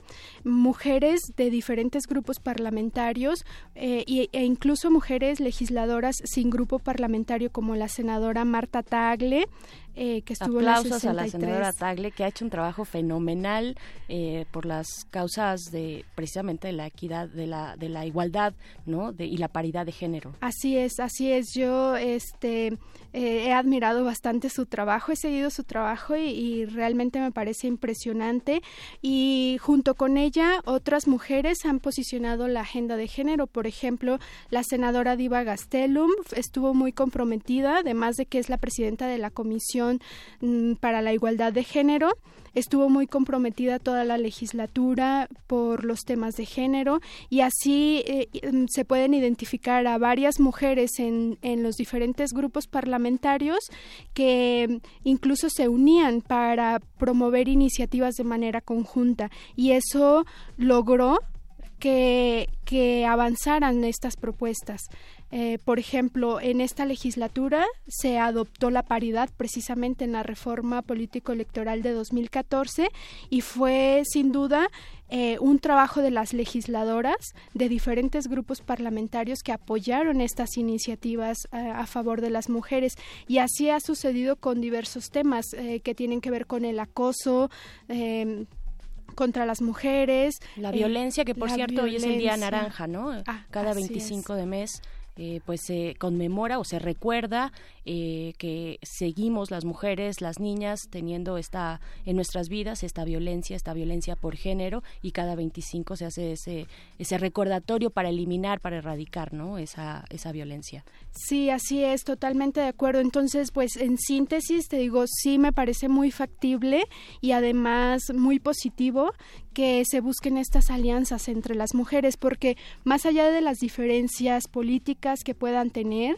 o de la disciplina que que deban a su partido político, pues pueden encontrar coincidencias en diferentes temas. Entonces sería eh, mm, muy positivo para, para, esta agenda de género, encontrar esas coincidencias, identificarlas y promover, avanzar esas eh, eh, iniciativas en ese sentido. Me parece que sería un gran avance para mejorar la representación sustantiva de las mujeres en el Congreso.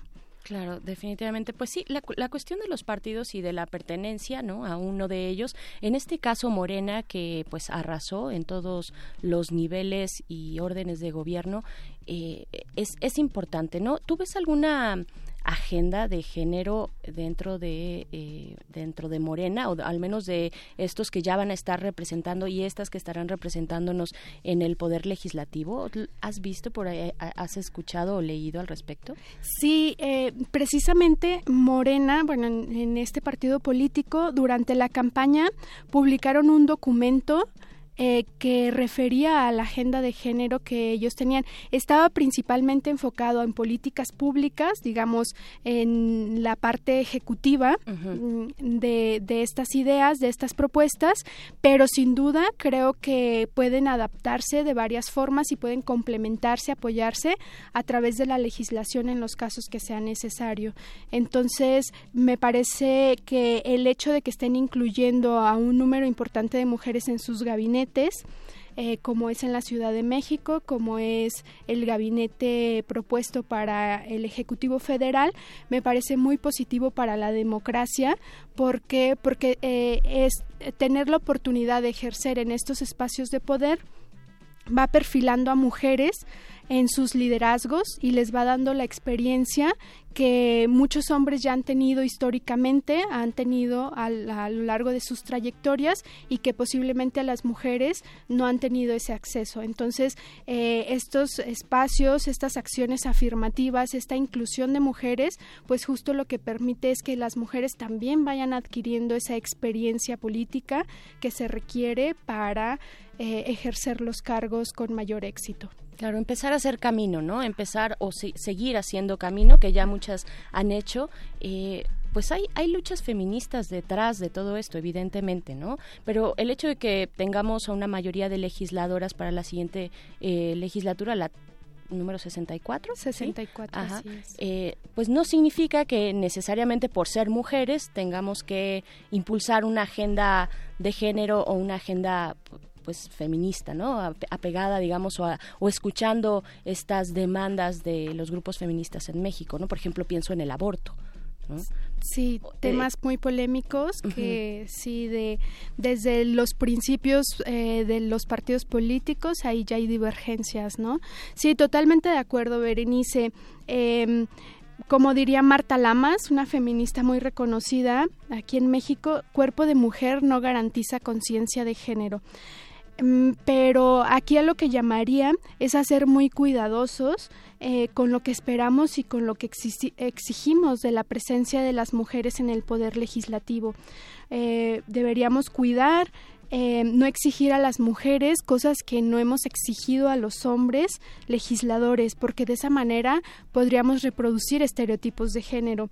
Eh, por ejemplo, eh, legislar a favor de los derechos de las mujeres no, no, es una tarea exclusiva de las mujeres o no debería de ser, sino más bien una tarea compartida con los hombres, porque a fin de cuentas, tanto ellas como ellos representan a un electorado mixto a un electorado. Gobiernan para todos digamos exacto ¿no? y para una población muy de, un, una población muy diversa pero la realidad, como tú me comentas, por ejemplo, en el caso del aborto, es que legislar sobre estas temáticas que afectan directamente a las mujeres, eh, para ello es necesaria la presencia de las mujeres. Sería muy incongruente que se legislaran estos temas solamente a partir de la perspectiva de los hombres. Es por ello que en la literatura académica se ha mencionado mucho sobre la la necesidad de formar una masa crítica de mujeres. ¿A qué me refiero con esto? De lograr que al menos una parte de los órganos colegiados esté integrada por mujeres para que ellas transmitan esa experiencia de ser mujeres, la transmitan a todo el cuerpo, a, todo el cuerpo colegiado. A eso se le llama eh, ser una masa crítica. Eh, en este orden de ideas, cabría esperar que al haber una presencia paritaria de mujeres en el Congreso se reflejara en un interés mayor en la agenda y en los temas que tienen que ver con las mujeres, en los temas de género, en los que afectan desproporcionadamente a las mujeres, como puede ser la violencia feminicida, como puede ser la remuneración del trabajo del hogar, por ejemplo, como puede ser la distribución de tareas del hogar, el cuidado de los niños, de los adultos mayores, eh, la, la, eliminación de la brecha salarial, todos estos temas, pues cabría esperar que, que esa experiencia de las mujeres que han vivido eh, lo que significa estar en esta situación de desventaja, pues que se va a ver reflejada en el Congreso de la Unión. Claro, y además de estos temas que mencionas, eh, Lore, eh, además de ellos, hay otros muchos temas. O sea, el, hay temas de las mujeres, hay temas de género, pero todos los demás, de todos los otros temas, también implica una participación tanto de mujeres como de hombres. O sea, cómo empezar a moldear estas políticas o tú ves en, el, en ese futuro inmediato de la legislatura empezar a meter de manera transversal, no solamente en aquellas políticas eh, de género, sino en todas aquellas que se vayan a legislar, empezar a meter el tema de la transversalidad. Sí, mm, mira, la transversalidad para los que no están muy habituados con este tema eh, refiere o se usa como un sinónimo de lo que se ha llamado el mainstreaming de género o también se le ha llamado un enfoque integral de género.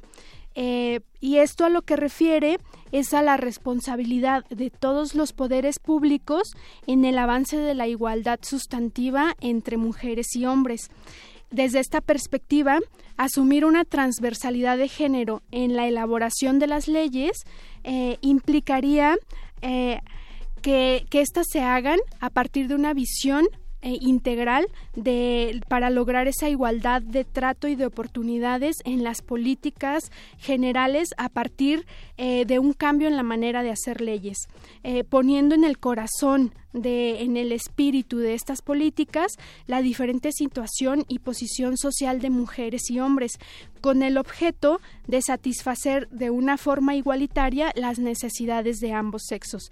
Entonces, partiendo de, de, de estos señalamientos, pues sería muy positivo, sí, en efecto, que eh, la experiencia de todas estas mujeres, que no necesariamente, como habíamos dicho, tiene que ser de género, sino la experiencia, por ejemplo, en cuestiones económicas, en cuestiones de seguridad social o su experiencia respecto de lo que en sus distritos electorales, por ejemplo, es la problemática más apremiante, pues que esta experiencia eh, se, se vea reflejada en el Congreso, que, que puedan participar y contribuir también en, en aquellas temáticas que van más allá de las cuestiones de género. Entonces, sí, yo lo veo totalmente factible. Eh, y, sería muy deseable que esa transversalidad eh, se aplicara eh, en todas las leyes y en todos los ámbitos, ¿no? De las temáticas salud, reproducción seguridad, sexual, corrupción, estos grandes temas, ¿no? Sí, exacto, claro. Sí, pues bien, estamos hablando con Lorena Vázquez Correa, investigadora legislativa, acerca de este, pues, de, de, de, de esta oleada de mujeres al poder en México después de, eh, pues ya una vez dados los resultados electorales hace tres semanas. Eh, ¿Qué sigue? ¿Qué sigue después de este triunfo en, las urnas? Eh, ya, pues, llegamos para quedarnos. Está ahí está, pues, esta reforma del 2014 que nos comentabas y, pues, de la cual se están, pues, recogiendo los frutos, digamos, ¿no? En esta elección pasada, ¿qué sigue? ¿Qué sigue para seguir construyendo esta paridad de género en el poder político específicamente? Sí, pues creo que principalmente en lo que hay que poner atención, digamos, reconocer, es que todo mundo vamos a estar observando la actividad de las mujeres legisladoras. Eh, si no observamos la de los hombres o históricamente o anteriormente no se ha observado con, con tanto ahínco, en esta legislatura sí va a suceder. Eh, no es que se ponga en duda que ellas tienen que estar ahí, es, es simplemente un hecho, una realidad que se va a estar eh, viendo si eh, qué es lo que están haciendo, qué están promoviendo, si están teniendo éxito, eh, digamos, porque mm, pues los hombres, muchos candidatos, muchos mm, militantes de partidos políticos se sintieron desplazados porque tenían que eh, cumplir la paridad de género, ¿no? Entonces, eh, esta atención a la, actividad de las mujeres va, a ser una constante, sin duda, y entonces en ese sentido, lo que cabría esperar es, pues sí, mmm, se va a requerir un esfuerzo un esfuerzo importante de las mujeres legisladoras porque su trabajo va a estar muy visible. Entonces, eh, se va a rendir cuentas eh, cuando termine la legislatura y las mujeres que vengan después son las que van a asumir esas cuentas. Entonces, pues va a ser muy importante su trabajo. Hay cierta esperanza depositada en, en estas mujeres que llegaron a, estos espacios de poder. Digamos, como tú mencionas, es el producto de una cosecha que se ha venido haciendo eh, con mucho tiempo por eh, organizaciones de la sociedad civil, por mujeres, que, que, está viendo sus frutos. Entonces, pues aquí hay, hay una esperanza depositada en su trabajo y, y bueno, mm, esperemos no defraudar eh, esa esperanza en que las mujeres estamos capacitadas, estamos preparadas, estamos listas para ejercer estos cargos de poder político. Sin duda, sin duda. Ahí estaremos viendo el trabajo de ellas, pero también el de ellos, ¿no? O sea, no hay que... Claro. Eh, sí, por supuesto, esta, ex, esta exigencia así de, bueno, pues ahora que tienen el poder, a ver, a ver qué van a hacer, ¿no? Así a ver, es. este, queremos ver los resultados. Yo creo que serán buenos los resultados, sobre todo, pues para temas de género, precisamente eh, como el que mencionábamos al inicio, el tema de la interrupción legal del embarazo. Ya tenemos ahí en Argentina, por ejemplo, un, ejem un, un caso muy pujante y que pues ha venido a simbrar muchas cosas, no solo en México, sino en la región, ¿no? En América Latina. Eh, entonces, pues hay, hay, parámetros altos que seguir para eh, la vida de las mujeres, una vida digna. ¿No? Eh, y pues bueno, estaremos siguiendo el trabajo de las legisladoras. Por el momento, pues muchas gracias Lorena Vázquez Correa por haber estado Berenice. acá. Regresa pronto, ya habías estado por aquí hablando de violencia política, que también es otro tema que no que no ha parado y del cual también tenemos que dar cuentas, ¿no? De pronto eh, hacer ese resumen, pues de lo que pasó en la elección y de lo que sigue pasando, ¿no? Así es, así es. Fue muy alarmante el contexto de violencia política en el que se dieron estas elecciones. Lo mencionaron incluso eh, las autoridades electorales, tanto el Instituto Nacional como los institutos locales, el tribunal. Eh, alertando sobre, sobre esta situación. Entonces, pues ahí está otro reto, otro tema en la agenda electoral que pues no, no se debe normalizar ese, ese escenario de violencia, ¿no? No se debe repetir en las siguientes elecciones ni normalizarse. Definitivamente, y estaremos observando muy de cerca todo este contexto, este contexto de violencia, pero también a las mujeres legisladoras que este pues pronto pronto estarán representándonos. Muchas gracias, Lorena, por haber estado acá en estos micrófonos de Radio UNAM. Gracias, Berenice, gracias por la invitación. No, pues gracias a ti y pues vámonos con un cortecito musical. La canción es Hay Mujer, lanzada a finales del año pasado por el sello Jabalina Música, un poco de pop ochentero y new wave a cargo de los españoles de Papaya. El modernísimo.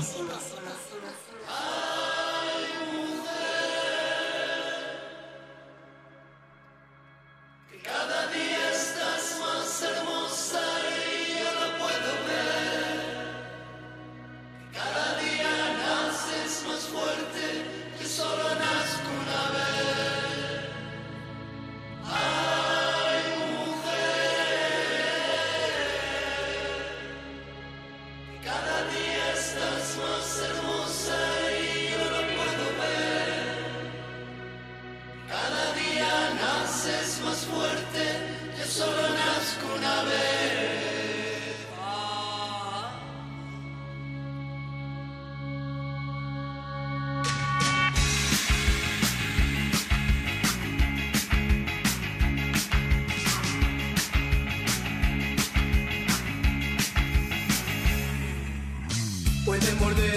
perro con rabia.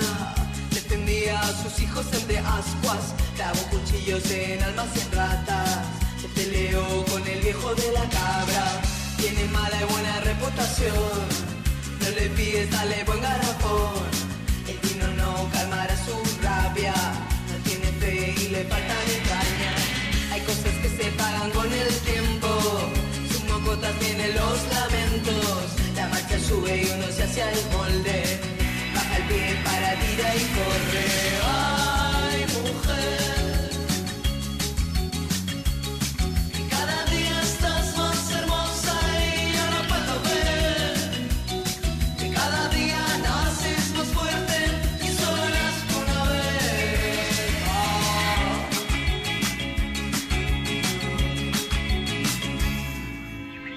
recesión no es escueta ni romántica. Ella cree en el amor y en las palabras. Los pactos lloran en las noches largas. Sereno mima bien su espalda. Me crié en un sitio de calma. Donde dormí abrazando a la noche. Hace tiempo que ando meditando. Si guardarlo todo y borrando.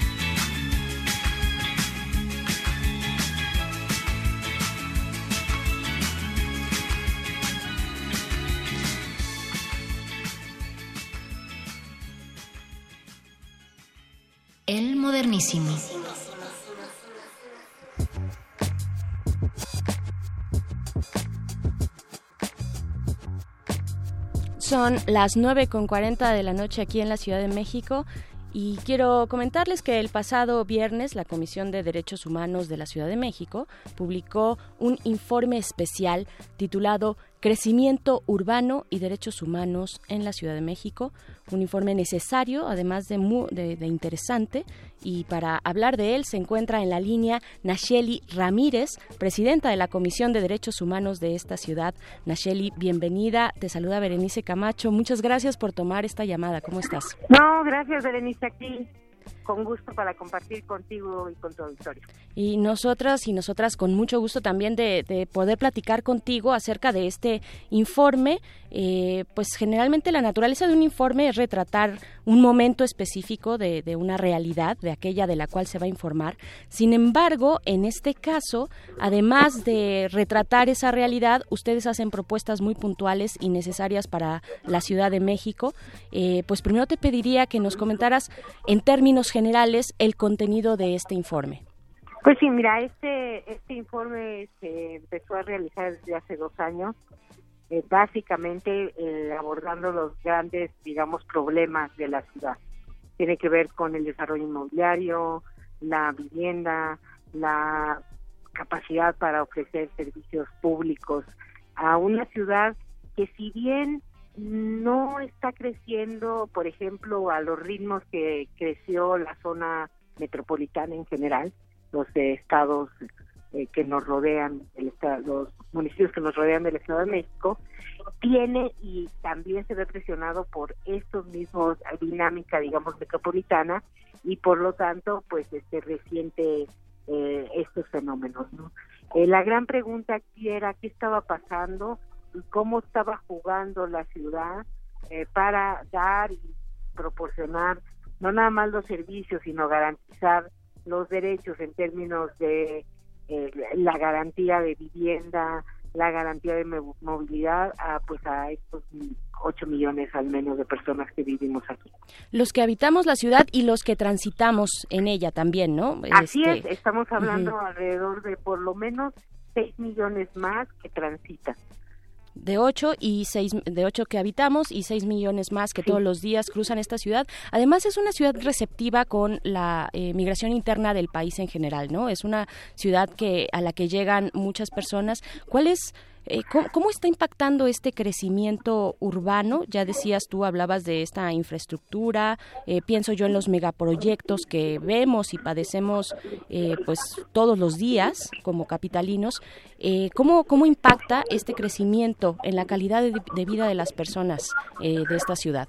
No, pues impacta de, de entrada con estos megaproyectos que básicamente el informe también documenta, impacta en los alrededores en términos de mayor mayores problemas de movilidad y sobre todo en problemas tan claros como, vamos a poner un ejemplo que es yo creo uno de los paradigmáticos que tiene que ver con el agua. Por ejemplo. Claro. Entonces, si tú de repente vivías en una zona en donde era un tipo de habitación unifamiliar o de edificios pequeños, ¿no? Y de repente estás metiendo estos megadesarrollos en donde de un jalón se van a vivir 200 familias más, pues tienes todos los problemas que te puedes imaginar y bueno, muchos de los que vivimos aquí, pues los podemos relatar de manera cotidiana. Claro, de manera directa. Eh, y hay eh, un término del cual se habla mucho, eh, pero poco sabemos de qué se trata y me refiero al eh, derecho a la ciudad. ¿Qué, debemos entender los capitalinos de, acerca de este término? Porque pues sí, lo, lo podemos escuchar de pronto, pero no sabemos y no lo asumimos en nuestras vidas. ¿Qué es esto del derecho a la ciudad? Sí, mira, lo vamos construyendo. De hecho, el derecho a la ciudad está planteado como parte de nuestra constitución, ¿no? Esta que va a entrar en vigor ya ahora sí dentro de poco, el 17 de septiembre de este año. Y ahí eh, se establece como articulado exacto eh, este concepto que de hecho desde la Comisión también empezamos a construir. Tiene mucho que ver con derechos económicos, sociales, culturales y ambientales, pero no es lo único, porque el derecho a la ciudad también comprende eh, cuestiones que no nada más tienen que ver con servicios, la dotación de servicios, sino básicamente el ejercicio ciudadano en donde tú tienes garantizados no nada más este tipo de derechos, sino también los derechos eh, a la seguridad, el derecho a la a, a, a la certidumbre jurídica, eh, etcétera, etcétera. En este caso, además, estamos construyendo un concepto que incorpora cosas novedosas, como es el derecho, por ejemplo, al cuidado, ¿no? El derecho al cuidado, ajá. Así es. Y el derecho al cuidado tiene que ver exactamente con nuestros polos, ¿no? Como eh, los niños, las niñas, los adolescentes, eh, como los adultos mayores y como también las mujeres, por ejemplo, eh, desarrollan un trabajo que pocas veces es visto que tiene que ver con esto del cuidado y que entonces tiene que comprender la visión del Estado, ¿no? Claro. No como una actitud privada, sino como un derecho. Muy bien, también en este informe del cual estamos hablando con Nacheli Ramírez, titular de la Comisión de Derechos Humanos de la Ciudad de México, en este informe, Nacheli, también tocan necesariamente además el tema de los pasados sismos de septiembre. Eh, ¿Qué están planteando en ese sentido y qué, cuáles son las pautas que están poniendo pues para esta para este nuevo momento, ¿no? Estamos en la Ciudad de México en un momento de reconfiguración importante, ya mencionabas tú la nueva Constitución, viene pues un cambio eh, de administración importante también.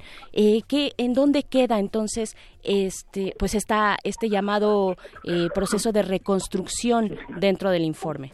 Sí, fíjate que el, derivado del informe nosotros estamos viendo cinco desafíos. Por ejemplo, estamos viendo el desafío de nuestra zona de conservación. Muchas veces nos vemos como citadinos y nos vemos grises, pero no es cierto. Toda la parte de Milpalta, toda la parte de Xochimilco, toda la parte, buena parte de Tláhuac, nos está hablando de una ciudad que también tiene eh, un, un, una categoría de conservación importante y que también tiene una visión no tan urbana como como los que vivimos acá por acá por Coyacán y la Cuauhtémoc no como que no lo pensamos y no lo pensamos de esa manera. Entre estos desafíos está exactamente el, el desafío básicamente de pensar en la ciudad como una ciudad sísmica. No es nada más el proceso de reconstrucción, es el proceso de reconstrucción a partir de establecer de una vez por todas que hay una variable que no va a cambiar y es que en esta ciudad va a seguir temblando y que por lo tanto tenemos que tener una ciudad no nada más resiliente en términos de la reconstrucción, sino una ciudad que parta de ese principio para poder prevenir, para poder manejar y reducir el riesgo que esto implica. Y con esas lógicas tiene que tiene que tener, eh, digamos, se tiene que tener la lógica de crecimiento y desarrollo urbano. Tenemos que hacerlo así. Una de las cosas que también señala el informe que es un problema estructural tiene que ver con la corrupción en muchos niveles ¿no? Y una corrupción que, como ya vimos, es una corrupción que mata. Y entonces necesitamos eh, contemplar esa parte y necesitamos, como te digo, es más allá de la reconstrucción, es como nos vemos de una vez por todas como una ciudad sísmica y todo lo que esto conlleva. Claro, eh, Nacheli, pues eh, muchas, muchas gracias por esta conversación. Yo les recomiendo y pues si quieren darse una vuelta por este informe, eh, conocer nuestra ciudad a mayor profundidad, pues ahí pueden acercarse a la página de la Comisión de Derechos Humanos de la Ciudad de México. Eh, la, la, cuenta es cdhdf.org.mx. También están en Twitter y en Facebook como CDHDF. Y pues Nacheli Ramírez, muchas gracias por esta conversación y pues que siga, que siga el trabajo. Han estado muy, muy activos y activas en la comisión, en esta administración que tú encabezas, eh, pues, pues sigan, sigan ese trabajo para mejorar esta Ciudad de México. Muchas gracias, Nachel. Eso es, eso es lo que pretendemos y esperemos que lo estamos, que lo estemos haciendo bien y esperamos hacerlo mejor. Claro que sí. Pues, gracias a ustedes. Muchas gracias, Nacheli, Gracias, Brenda. Nacheli Ramírez, titular de esta comisión, de la Comisión de Derechos Humanos Capitalina. Eh, vamos, vamos con una rola, eh, pues hablando de la Ciudad de México. Esto es algo de hip hop capitalino del 2011. La canción es Distrito Federal, ¿se acuerdan? Eh, pues bueno, vámonos con esto. Canta Achepe. Vamos a ver qué les parece. Regresamos aquí al modernísimo. El modernísimo.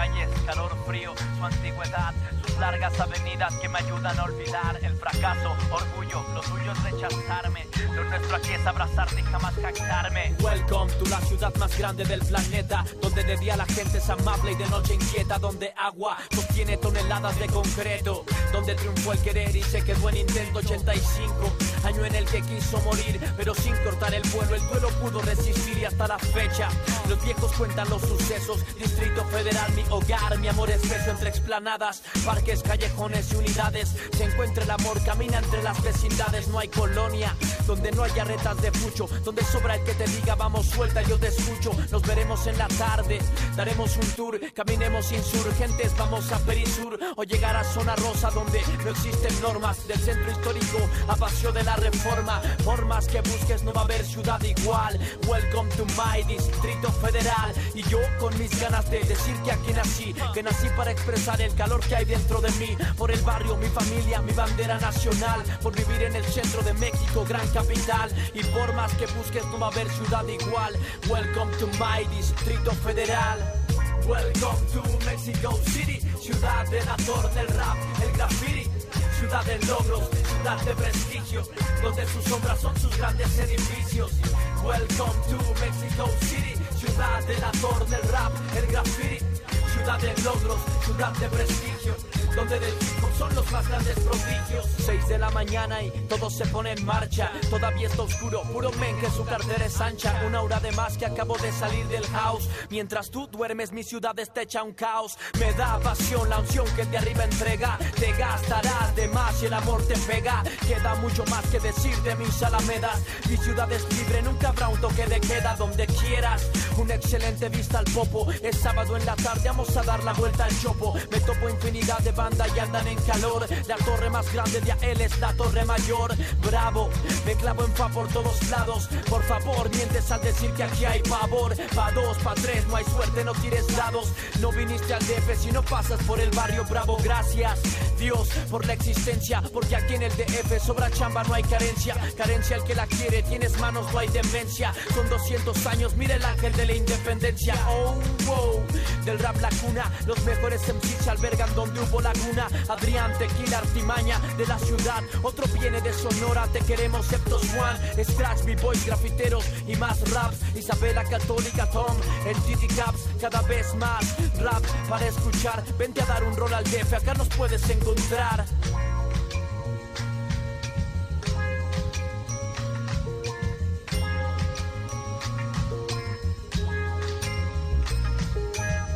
Welcome to Mexico City, ciudad del actor del rap, el graffiti, ciudad de logros, ciudad de prestigio, donde sus sombras son sus grandes edificios. Welcome to Mexico City, ciudad del actor del rap, el graffiti, ciudad de logros, ciudad de prestigio, donde del hip son los más grandes prodigios.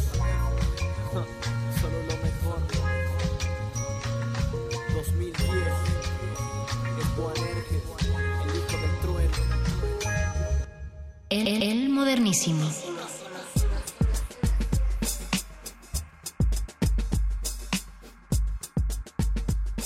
9 con 53 de la noche, aquí en este miércoles 25 de julio.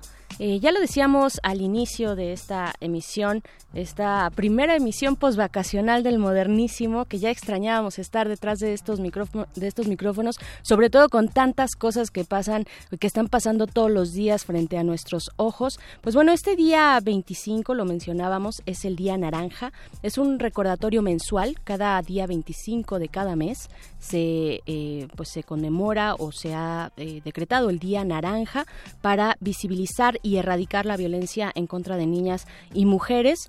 Eh, hasta el 2016, eh, este Día Naranja se conmemoraba solo el 25 de noviembre. Era el Día Internacional para la Erradicación de la Violencia contra las Mujeres, decretado así oficialmente por Naciones Unidas desde 1999. Sin embargo, en Latinoamérica esta fecha ya se conmemoraba desde varios años atrás, desde 1981, y esto en honor a tres mujeres dominicanas opositoras en aquel momento, bueno, eh, ya en, eh, en los a mediados del siglo pasado, opositoras al régimen del dictador Leónidas Trujillo de República Dominicana, eh, tres mujeres que fueron asesinadas bajo las órdenes precisamente de este dictador. Fueron asesinadas el 25 de noviembre de 1960. Así que es por eso que cada 25 de noviembre pues se celebra el Día Internacional para erradicar la violencia contra las mujeres y además entonces después el Día Naranja cada 25 de mes para seguir eh, pues haciendo este recordatorio que urge urge erradicar y lo hemos visto con las últimas noticias eh, las noticias de los últimos días en nuestro país, pues esta violencia descarnada en contra de niñas, de niñas muy pequeñas y de todas las edades, mujeres de todas las edades que seguimos eh, pues siendo objeto de esta violencia en muchos niveles algunos eh, pues fuertes y descarnados como ya lo decía. Así es que para despedir esta emisión de día naranja en el modernísimo vámonos a escuchar este clásico ella es Leslie Gore, la canción es You Don't Know Me. Eh, yo soy Berenice Camacho y nos encontramos la próxima semana. Mientras tanto, les invito a seguir acá en Resistencia Modulada porque ya viene Resistor. Muy buenas noches.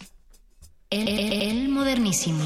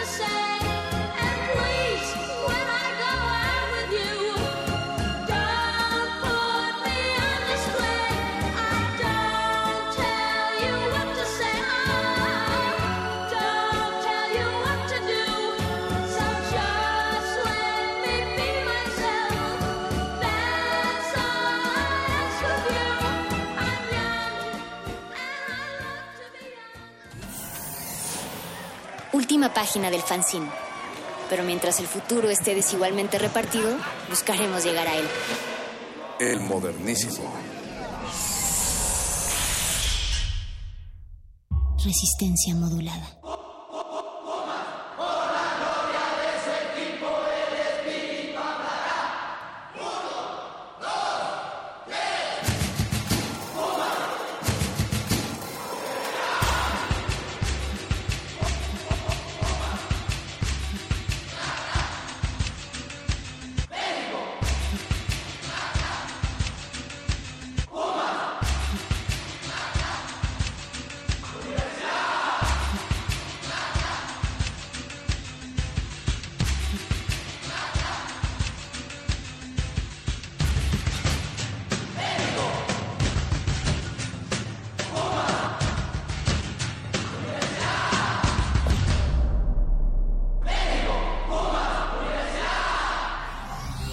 Resistencia modulada.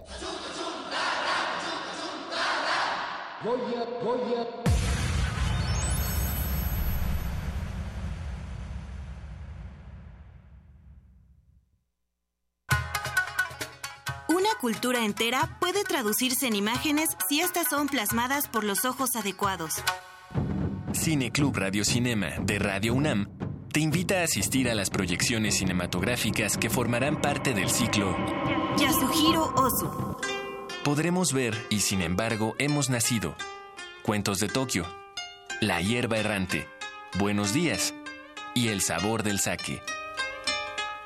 Los miércoles de agosto a las 18 horas en la sala Julián Carrillo de Radio UNAM, Adolfo Prieto 133, Colonia del Valle, cerca de Metrobús Amores. Consulta la programación en www.radio.unam.mx. La entrada es libre. ¿Para qué buscar el ruido cuando reina el silencio? Radio UNAM, experiencia sonora. La exposición La Fábrica de Cine Estudio Churubusco 1945-2017 extiende su periodo de exhibición hasta septiembre. La muestra ofrece un viaje histórico por el desarrollo de la industria fílmica nacional a través de vestuarios, cámaras, utilería, fotografías, equipo técnico, sets, piezas de cintas icónicas y un montaje interactivo. La Fábrica de Cine Estudios Churubusco 1945-2017 se puede visitar en el vestíbulo del edificio Luis Buñuel de los Estudios Churubusco, calle Atletas número 2, Colonia Country Club. 1968 nos legó una transformación social tan profunda que aún hoy, a cinco décadas de distancia, seguimos escuchando sus ecos y escribiéndonos a través de la tinta de la memoria. Si eres un joven entre 15 y 35 años, la Coordinación de Difusión Cultural UNAM te invita a participar en el concurso de escritura sobre los movimientos sociales y su legado cultural y educativo. Ensayo literario, crónica literaria, dramaturgia, relato gráfico, testimonio. Consulta la nueva fecha de cierre y los premios en www.universodeletras.unam.mx o escribe a info@universodeletras.unam.mx o al 5622 6666, extensión 48870. 2 de octubre no se olvida, se escribe. Resistencia modulada.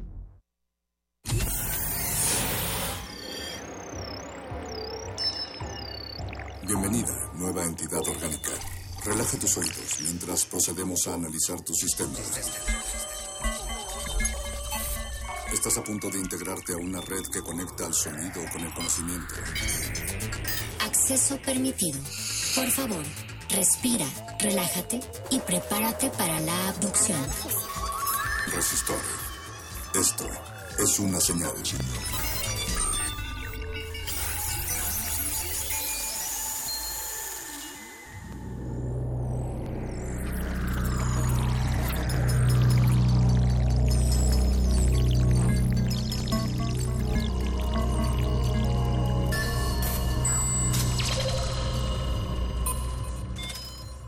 Código de emisión. R181250718. Acceso permitido.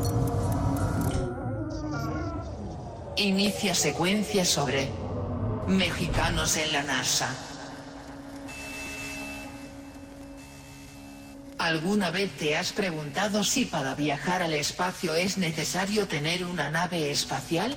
Para viajar al espacio, una nave o un cohete son solo un accesorio, indispensable desde luego, pero solo una parte de lo que se necesita. En realidad son múltiples los factores que juegan para poder realizar la extraordinaria tarea de poder llevar a un ser humano fuera de nuestra órbita. Podríamos decir que prácticamente todas las ramas del saber científico se requieren para esta misión. Y esta no es la única manera de explorar el espacio desde luego, también la observación, ya sea óptica o mediante señales de radio, por ejemplo el poder poner un satélite en órbita, es también resultado del desarrollo científico y tecnológico. En México aún no hemos tenido la oportunidad de desarrollar la tecnología necesaria para poder viajar al espacio, sin embargo los mexicanos estamos realizando esfuerzos que eventualmente podrían llevarnos hacia allá. Muestra de esto son la Agencia Espacial Mexicana y por otro lado algunos mexicanos que han destacado en sus áreas de conocimiento y que por ello han sido considerados para acudir a colaborar en la Agencia Espacial Estadounidense también conocida como la NASA. ¿Quiénes son los mexicanos que trabajan o han trabajado para la NASA? ¿Desea repetir esta información? Ha elegido no. Comenzamos. Resistor. Esto es una señal. Resistor. Muy buenas y espaciales noches tengan todos ustedes en esta en esta canícula veraniega bajo algunas gotas de lluvia que se asoman tímidamente en esta urbe de concreto. Sean ustedes bienvenidos a esta su sección de ciencia y tecnología Resistor, que como bien saben ustedes es la parte de ciencia y tecnología de resistencia modulada, que como bien saben ustedes es este movimiento revolucionario, radiofónico, juvenil, pero sobre todo una revolución de pensamiento, un espacio para plantearnos nuevas formas de ver el mundo y nuevas formas de actuar ante él. Y esta noche, como bien saben ustedes, estoy yo aquí en este detrás de este micrófono y con esta voz que la cual estoy agradecido de tener. Soy Alberto Candiani, estoy aquí para conducir esta sección de tecnología y acompañarlos durante los próximos minutos, durante la próxima hora de este 25 de julio del año el año es 2000 2028 2010, 2000, ¿verdad? 2018? Sí, sí, todo bien. Estamos en 2018, todo bien. Aún no han descubierto ustedes el viaje en el tiempo, pero pronto lo harán. No les haremos más spoilers y demos inicio a esta, esta emisión. Esta noche vamos a hablar sobre, sobre mexicanos, pero no sobre cualquier tipo de mexicanos. Vamos a hablar sobre algunos mexicanos, muchos de ellos universitarios, pero no cualquier tipo de universitarios. Me refiero a mexicanos que han destacado en sus áreas, en distintos ámbitos, y, y, lo cual los ha hecho pues tener una oportunidad, un espacio de trabajo, de colaboración o incluso estancias académicas en la Agencia Espacial, en la Administración Nacional de Aeronáutica y del Espacio, también conocida como la NASA, la Agencia del Espacio de Estados Unidos. Y esta noche hablaremos sobre esto, sobre algunos mexicanos que pues han destacado ahí, eh, algo que, que averiguaremos con nuestro invitado durante esta noche es si estos que mencionaremos serán acaso los únicos. Hay más talentos que estén ahí en esa, en esa NASA que todos conocen y que sean héroes anónimos. Desde luego hay varios que pues resuenan en nuestras memorias como, como el doctor Neri Vela. Él es un ingeniero en comunicaciones y electrónica, desde luego por la Facultad de Ingeniería de esta honrosa Universidad Nacional Autónoma de México. Y él por allá del año 1985 tuvo la oportunidad de orbitar este planeta, sí, sí, de salir de esta atmósfera a unos eh, cosa más de 16 kilómetros y mantenerse en, en, órbita a no más de unos 400 kilómetros de la Tierra. Él tuvo oportunidad de orbitar 109 veces en el transbordador espacial Atlantis, este planeta. Él no iba propiamente como piloto, digamos, él iba como un científico a realizar algunos experimentos. Rodolfo, Rodolfo le mandamos un saludo al doctor Nerivela, que pues es oficialmente el primer mexicano en el espacio y ahora pues no es el único mexicano que ha tenido oportunidad de, pasar más allá de la última frontera o la última frontera hasta ahora para nosotros. Recientemente el ingeniero José Hernández Moreno, él también de ascendencia mexicana, él, él sí se ha formado como astronauta, tiene algunos estudios que lo, que lo acreditaron como piloto y es alguien que, bueno, entre paréntesis cabe mencionar que, que es un, él ha protagonizado una historia de vida inspiradora, ya que él pues viene de un extracto bastante humilde, sus padres campesinos, y él en algún momento, eh, a, su corta, a su corta edad de 10 años, tuvo el sueño de viajar al espacio, cuando veía cuando veía escenas en la televisión de personas de algunos seres humanos caminando en esta superficie lunar él se obsesionó con este sueño y después de 11 intentos que hizo en la NASA él se preparó académicamente físicamente aprendió idiomas después de eh, hay, hay un procedimiento para aplicar a la NASA, tú puedes acercarte y aplicar y decir que quieres ser astronauta. Para ello, desde luego, tienes que cumplir con ciertos requisitos y con ciertas pruebas. Y José Hernández hizo este intento no una, no dos, sino 11 veces. En palabras de él, lo habría hecho tantas veces fuera necesario hasta que lo aceptaran y quizá los señores de la NASA, después de la onceava solicitud de, de José Hernández, pues decidieron que era un buen elemento y efectivamente es alguien que ha hecho un, un gran trabajo en esa agencia espacial. Y como decíamos un poco al, al principio, hablar del viaje al espacio no se refiere únicamente a subirse a una nave y, y e ir más allá de estos de los confines de este planeta. Se refiere también a la exploración, a la investigación, al trabajo que podemos hacer desde aquí para entender qué es lo que está sucediendo por allá, o incluso al trabajo de sondas, sondas como la que recientemente, como todos ustedes, si, si siguen las noticias, deben de estar al tanto, sondas que han descubierto que hay agua líquida en el planeta, en el vecino rojo, en ese otro planeta que se encuentra dentro de esta misma órbita de asteroides, Marte, se ha confirmado pues por una colabora- colaboración de Estados Unidos y de Italia que en Marte hay agua, así que pues no hay de qué preocuparnos porque porque tenemos agua en Marte también, aún no se sabe qué cantidad. Eh, lo que es destacable es que encontraron agua líquida porque ya se había encontrado agua en forma de hielo en, Marte, pero ahora se puede confirmar que hay algo de agua líquida, por lo menos unos 20 kilómetros de extensión y por lo menos un metro de profundidad. No se aventuran los científicos a decirnos si, si hay más que eso, pero ese es un gran principio. Esto desde luego trae preguntas como el que si esto podría dar cabida a la vida o si esto pudo haber dado cabida a la vida en algún momento en ese planeta, en ese vecino rojo que se asemeja tanto al nuestro. Y tenemos más, más mexicanos que tienen que ver con la, con la NASA. Hay investigadores, eh, gente que está trabajando en, en vehículos, hay gente que ha trabajado en la óptica de, de telescopios. Desde luego hay varias personas que están relacionadas con, con esta Agencia Espacial de Estados Unidos. Pero pues hab- hablaremos de ello un poco más adelante con uno de nuestros, con nuestro invitado. Y pues para que esto siga moviéndose, vamos a poner algo de una banda llamada Grateful Dead. Esto fue grabado en 1930, aunque es una canción originaria de, de Lonnie Chapman y de Walter Vinson, algo de principios de siglo. Grateful, Grateful Dead hizo su versión en el álbum Lovely One in This Month, eh, sacado por allá de 1930. Esto que vas a escuchar es Sitting on Top of the World.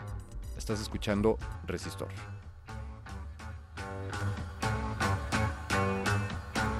Resistor. Esto es una señal.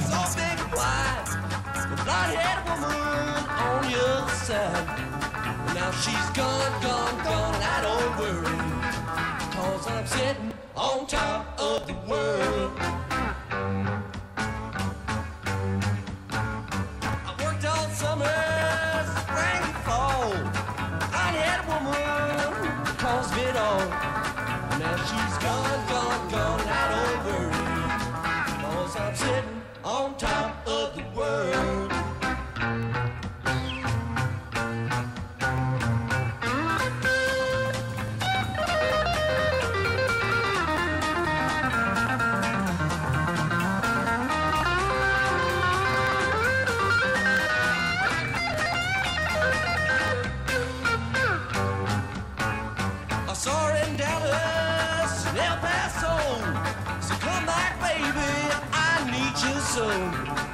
Now she's gone, gone, gone, I don't worry. Cause I'm sitting on top of the world.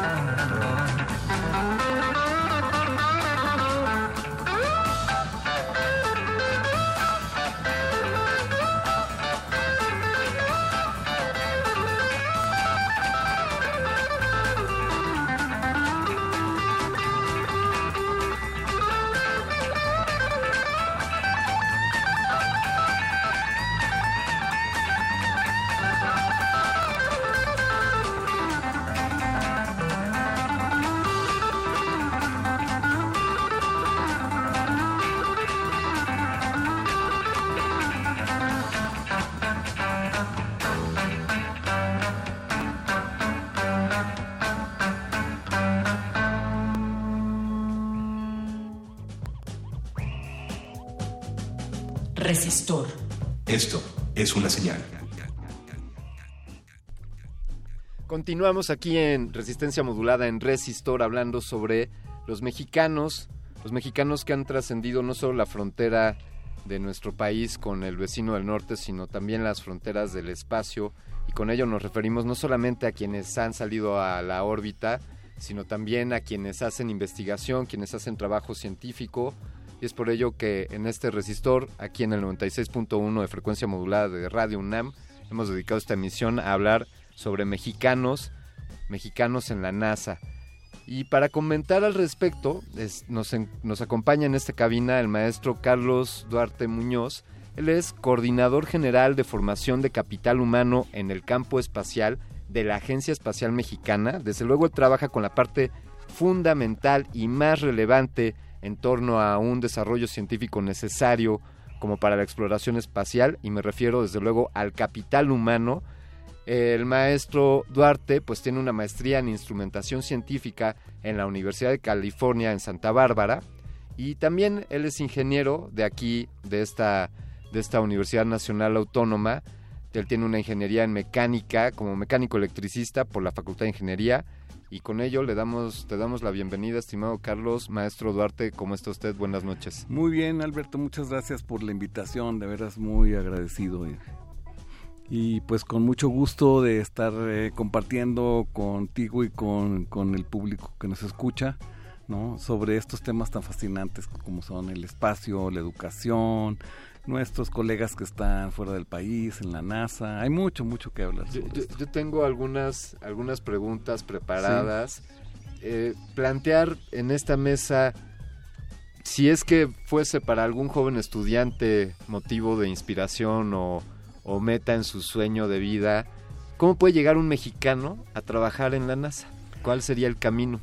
Eh, muy bien, pues eh, primero quiero puntualizar algo, sí se puede trabajar en la NASA, un mexicano puede trabajar, eh, nada más que hay un detalle, no puede trabajar como lo que le llaman en Estados Unidos eh, civil servant, o sea, como funcionario público, sino tiene que trabajar como un contratista. O sea, sí puede trabajar adentro de la NASA, pero para ser, para trabajar en la NASA hay que ser ciudadano, o sea, como, eh, digamos, como empleado de NASA. Es lo que quiero hacer como Ah, muy- precisar eh, como empleado de NASA. Desde luego hay mucho, muchos mexicanos y muchos extranjeros que trabajan en NASA como contratistas, es decir, que a través de una, una empresa que hace trabajos para la NASA.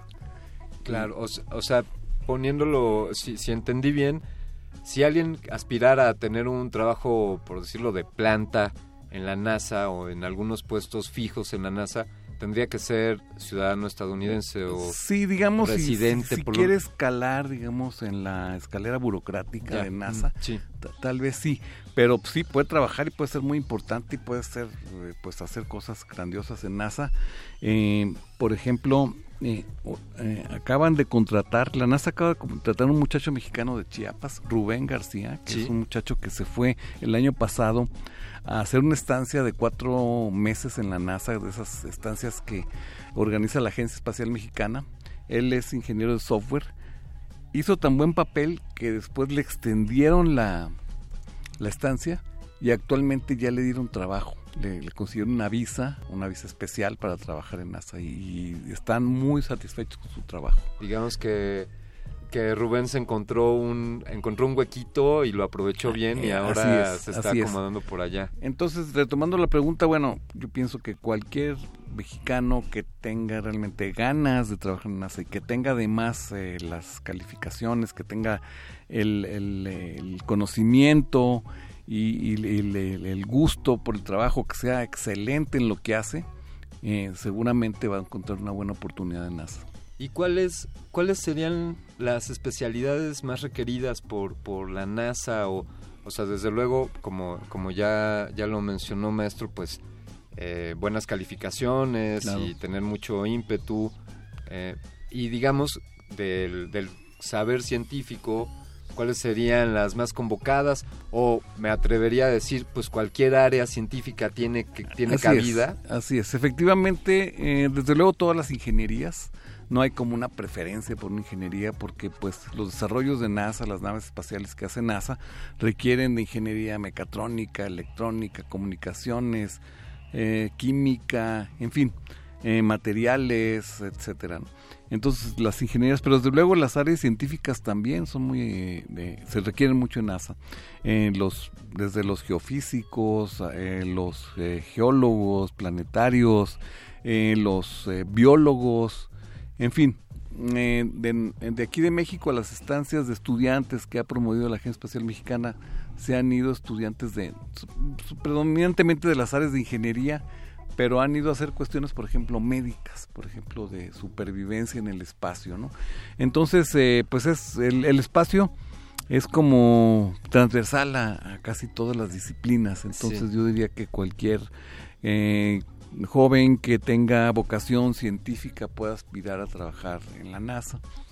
Y bien, eh, todo esto dicho en, en términos generales, el, el que tengan un desempeño destacado en sus áreas, el que tengan este, este empuje, y en concreto, digamos ya, eh, pongamos que nos está escuchando un futuro colaborador de la NASA en, en este Radio UNAM, y él toma la decisión de que quiere buscar un camino por ahí. ¿Cuál, ¿Cuál sería el, el ABC? el- ¿A qué puerta debería de tocar? ¿Hay alguna instancia en México? Eh, ¿Son ustedes como la Agencia Espacial Mexicana? ¿O cuál es el camino para, Bueno, para que esta persona llegue Yo- ahí? Hay muchos caminos, pero un camino podría ser, eh, primero, conseguir eh, ser aceptado en una de las estancias que eh, promueve la Agencia Espacial Mexicana. La Agencia Espacial Mexicana cada eh, tres, cuatro meses promueve estancias en el centro Ames de San, Jos- de San José, California. Eh, esas estancias son estancias de cuatro meses eh, y, bueno, ahí es cosa de ver la convocatoria que publica la Agencia Espacial Mexicana. Ahorita está cerrada la última convocatoria. Se acaban de ir dos jóvenes. Están ahí una, una joven de Tijuana y un joven de Hermosillo.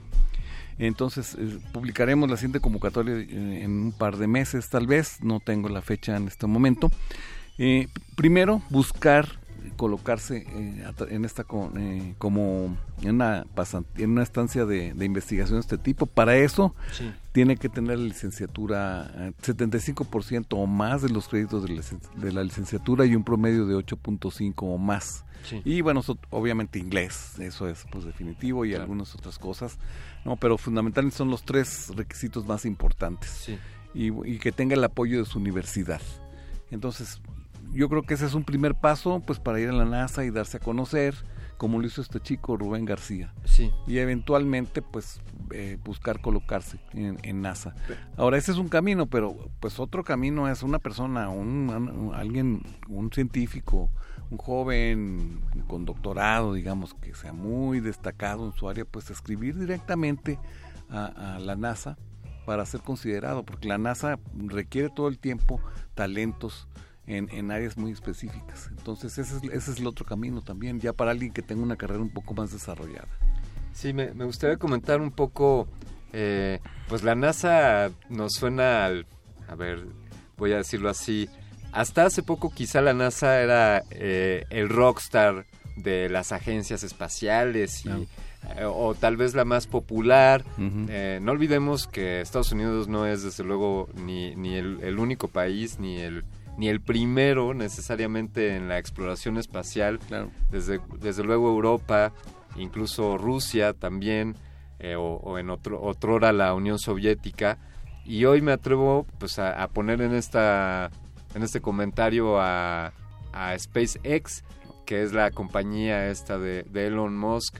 Con lo cual quiero decir, bueno, pues la NASA es uno de los lugares, está muy eh, brillante, muy shiny, podría decir, trabajar en la NASA, pero pues no es, eh, pues no es, es- estoy pensando como si fuera Televisa o algo así, no es el único lugar, Desde ni- luego, desde luego. eh, hay, hay, hay un, un abanico de oportunidades y... Así es. Actualmente, con el desarrollo espacial explosivo que está dando, por el hecho de que por los satélites pequeños, la convergencia de las tecnologías de información y la tecnología espacial, hay muchas oportunidades, hay muchas empresas en todo el mundo, fundamentalmente en Estados Unidos, que están desarrollando proyectos espaciales y hay muchas oportunidades para trabajar en el campo espacial. Yo puedo mencionar SpaceX, desde luego, es una empresa, digamos que es la más visible, pero hay muchísimas empresas que están haciendo cosas muy interesantes. Yo puedo mencionar un par ahora, por ejemplo, una empresa que se llama Planet, que está haciendo satélites pequeños. eh, tiene una. Planet desarrolló una constelación de satélites pequeños que giran alrededor de la Tierra para tomar imágenes eh, de la Tierra y generan una fotografía diaria de la Tierra de resolución de 4 metros. Y así como esas hay muchas otras, eh, muchas otras empresas que están haciendo muchas cosas en- en el desarrollo espacial utilizando eh, digamos, la, la, capacidad de generar satélites pequeños porque es, la tecnología ya se ha vuelto accesible. Ya no las agencias espaciales son los tienen el monopolio del desarrollo espacial. Y lo vemos claro con SpaceX, está Virgin Galactic, hay muchas empresas eh, que están haciendo desarrollo espacial grandes, digamos, pero también eh, hay empresas pequeñas que están eh, destacando mucho y donde hay oportunidades de desarrollo. Entonces, incluso aquí en México, aquí Sí. en México se puede, hay un, un emprendedor mexicano un joven que tenga eh, la pasión, las ganas de hacer desarrollo espacial, lo puede hacer aquí porque el, el mercado es mundial, no, no tiene que no tiene que irse a, a otro lado, puede aquí hacer su desarrollo. Hay mucho de software, por ejemplo, que, desarrollar en las cuestiones espaciales y entonces, pues, eh, vender sus servicios, sus productos a todas estas empresas, a todo este ecosistema que de empresas que se está generando. Tenemos la, el ejemplo de, de los eh, unos colegas de la UNAM, eh, que antes forma- forman el grupo que se llamaba UNAM Space, que ya tiene una empresa que se llama Dereum, que está pues haciendo sus pininos y seguramente en- nos van a sorprender esos muchachos. Entonces, hay muchos caminos, hay muchos caminos, no es nada más la NASA, no es nada más la agencia espacial. Eh, si un, un muchacho tiene, un joven tiene eh, la vocación del el espacio, puede desarrollarlo por muchos lados. Eh, eso es algo que definitivamente el conocimiento científico y el desarrollo en tecnología nos da eso, creo, podría decirlo como una virtud que desde luego hoy ante el internet pues está al alcance de todos, todos es. podríamos estar desarrollando nuestra propia tecnología espacial, Así eh, podemos hacer nuestros satélites, eh, podemos pues no sé, eh, creo que no hay limitantes, ¿no? Hoy, Así es. si un niño hoy tiene la fantasía de construir un cohete espacial, no se me ocurren menos menos razones por las cuales no lo pudiese hacer que las razones por las cuales lo, Así es. lo- lo podría Así hacer. Es. es más, poniendo el caso concreto de ese niño que hoy tiene la fantasía de construir una nave espacial, pues tal vez con ese niño en 20 años, ¿no? El, el- el acceso a la tecnología sea se haya multiplicado a medida tal que seguramente ese niño que hoy tenga ese sueño de construir una nave espacial o de o de viajar al espacio eh, no, no tengo el dato pero quizá está eh, alguna vez lo leí el número de personas que han estado que han orbitado eh, la Tierra y el número actualmente hay me parece que 10 personas fuera de, de nuestra órbita fuera de, de la atmósfera pero, pero aquí el punto es eh, tener presente que no solo es el viajar al espacio, sino lo necesario, lo que hay detrás de esto. Por ejemplo, este muchacho Yair, Yair Piña de aquí, de también Ajá, egresado, claro. bueno, estudiante de, de la Facultad de Ciencias de aquí de la UNAM y que fue convocado por la NASA o por este movimiento Mars para hacer una práctica, una simulación, ¿no? Eh, eh, pues este muchacho, pues podríamos decir que él también está en el juego de, en la carrera espacial. Definitivamente sí, Yair pues ha hecho un papel destacado. Eh, actualmente él, eh, está trabajando en, en el... está eh, desarrollando globos estratosféricos para hacer sondeo atmosférico y está trabajando con la Defensa Nacional, apoyado por la, por la eh, Fuerza Aérea. Entonces está haciendo cosas muy interesantes y de manera muy rápida. Entonces así como él, pues hay, hay otras personas, hay otros jóvenes muy entusiastas mexicanos que están desarrollando ya sistemas espaciales. Sin duda es este es alentador ve- ver todas estas posibilidades y ver que este que esta carrera carrera espacial pues siga adelante. Esperemos que siga siendo también un tema de colaboración entre los países como como fue ejemplo de ello este satélite orbitando esta sonda alrededor de Marte y haber detectado agua líquida. Sí, qué Eh, noticia, sí, qué noticia tan importante. sabes esa creo que es una misión de la humanidad Así quizá es, no el, el- el abstraerse ahí de las fronteras y, y yo hablo tal idioma y yo vivo de este lado de este río eh, cuando cuando hay que poner el ojo allá y cuando por cierto mañana es uno de los eclipses más largos eh, así en la es. historia reciente desafortunadamente de este lado del eh, del planeta no tendremos oportunidad de verlo, pero, pero lo que sí tendremos oportunidad de ver es que Marte va a estar bastante cerca de, de la Tierra. Y bueno, al- al- lo que iba es que pues para eso no hay fronteras, ¿no? Para que es. podamos observar el espacio y soñar en cómo, en cómo conquistarlo o en cómo viajar, pues no hay ninguna limitante.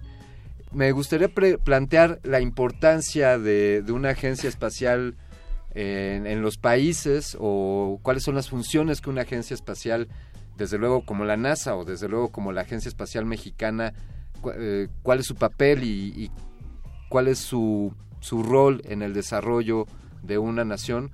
Pero si me permite, maestro Duarte, hagamos esta pregunta después de una pequeña pausa.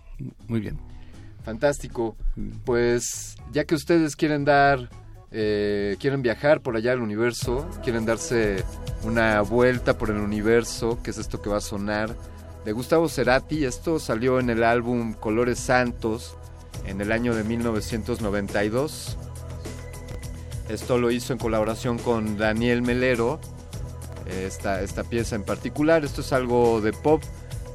Esto fue presentado por el sello Sony BMG. Estás escuchando Vuelta por el Universo aquí en Resistor.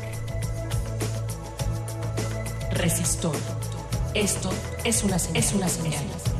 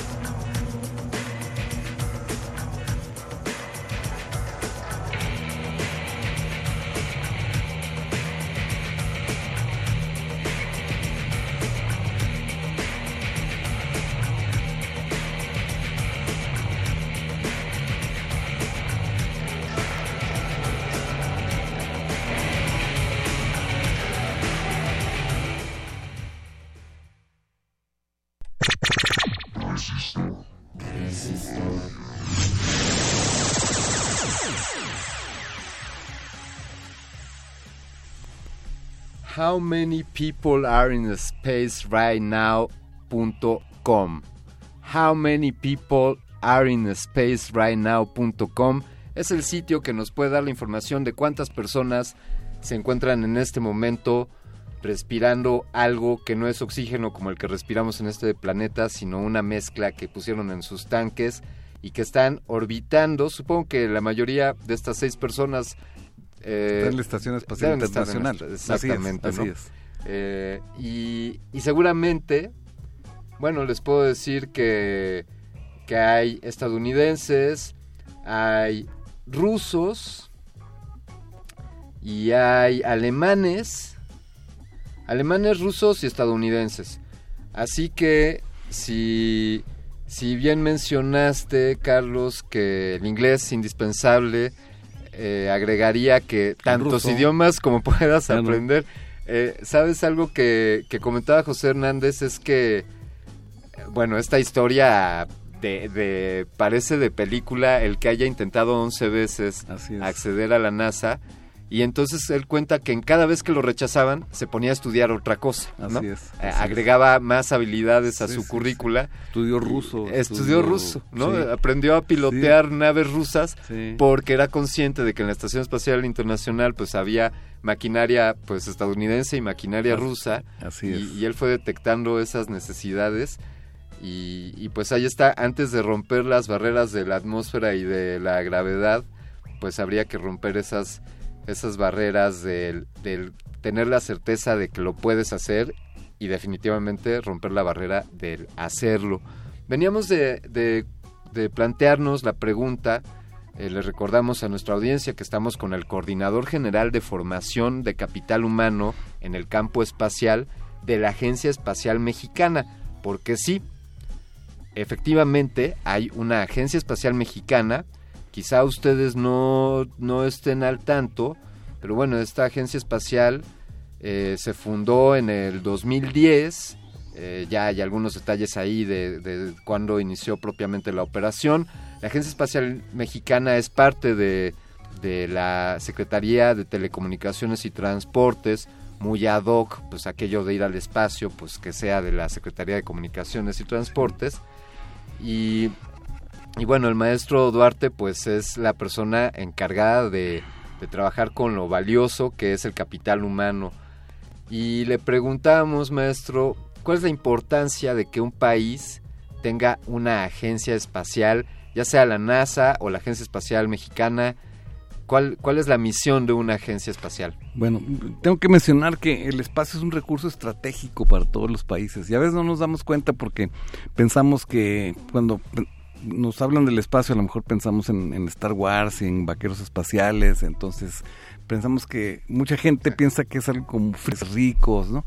Pero eh, el espacio nos da muchos servicios como las comunicaciones, ¿no? las comunicaciones satelitales, como eh, la, eh, po- el posicionamiento y la navegación a través de los satélites GPS, las imágenes de la Tierra y muchas otras cosas más. Entonces, no una, un- una nación no se puede dar el lujo de no tener eh, ese conocimiento del espacio, de no tener expertos en desarrollo espacial. Y porque eh, ya el espacio de por sí nos da muchos servicios y nos va a seguir dando y nos va a dar cada vez más, porque el acceso al espacio cada vez es más fácil, cada vez el espacio es más accesible para todos nosotros. Entonces tenemos que estar preparados para, para acceder al espacio como, como nación, no quedarnos retrasados eh, con respecto a otras naciones.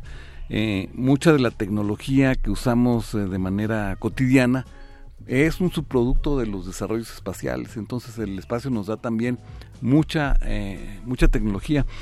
Entonces, eh, es, por eso es importante que México tenga una agencia espacial para que utilice todas estas bondades que nos da el espacio.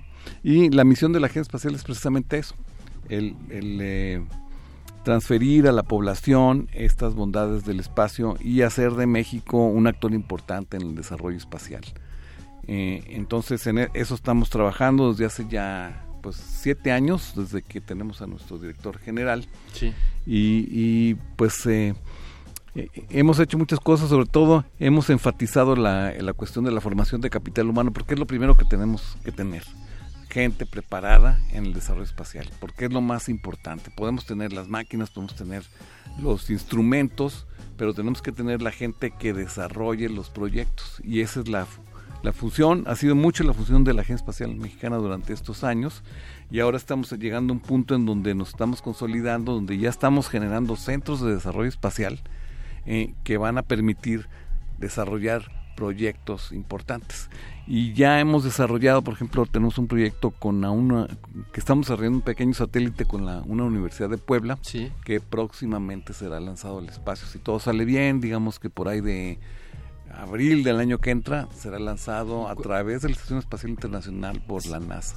¿cuál, ¿Cuáles serían las funciones de este satélite? Este es un satélite pequeño que de que los que conocen es un CubeSat, es un cubo de 10 por 10 por 10 centímetros, algo muy pequeño, eh, que tiene como misión comunicarse con una constelación de satélites de comunicaciones que se llama Global Star, que es una pues, es una constelación que lleva un servicio comercial de comunicaciones, digamos, teléfonos satelitales, y la función de satélite que va a estar en una órbita muy similar a la, de la Estación Espacial Internacional, que son 400 kilómetros de altura aproximadamente, eh, comunicarse con esa constelación de satélites que está más arriba, que está a 1400 kilómetros, así como un enjambre de abejas circulando alrededor de la Tierra, para permitir comunicaciones desde de, satélite a toda la Tierra porque una de las desventajas que tienen los satélites, bueno, no desventajas, una de las características que tienen los satélites de órbita baja, como vuelan muy pegados a la Tierra, con sí.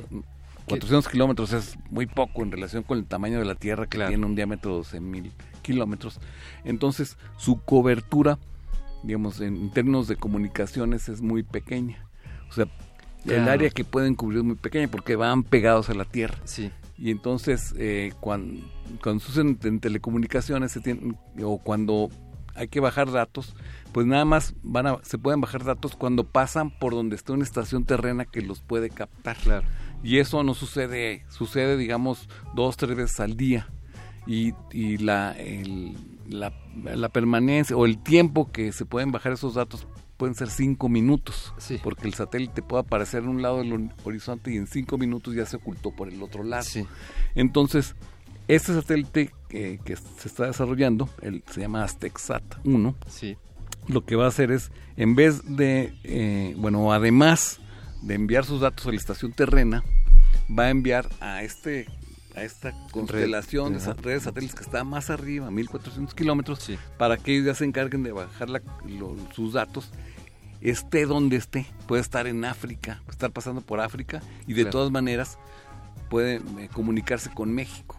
no tiene que estar pasando con México, no tenemos que esperar a las 3 de la mañana para cachar lo que ahí viene, va a salir por tal punto y, va a pasar nada más durante 5 minutos durante, por nuestro cielo, sino que esa es, esa es la misión satélite. Es una misión muy importante que están desarrollando estudiantes, estudiantes y, alumnos y profesores de una universidad de Puebla, asesorados por la Agencia Espacial Mexicana y por personal de NASA.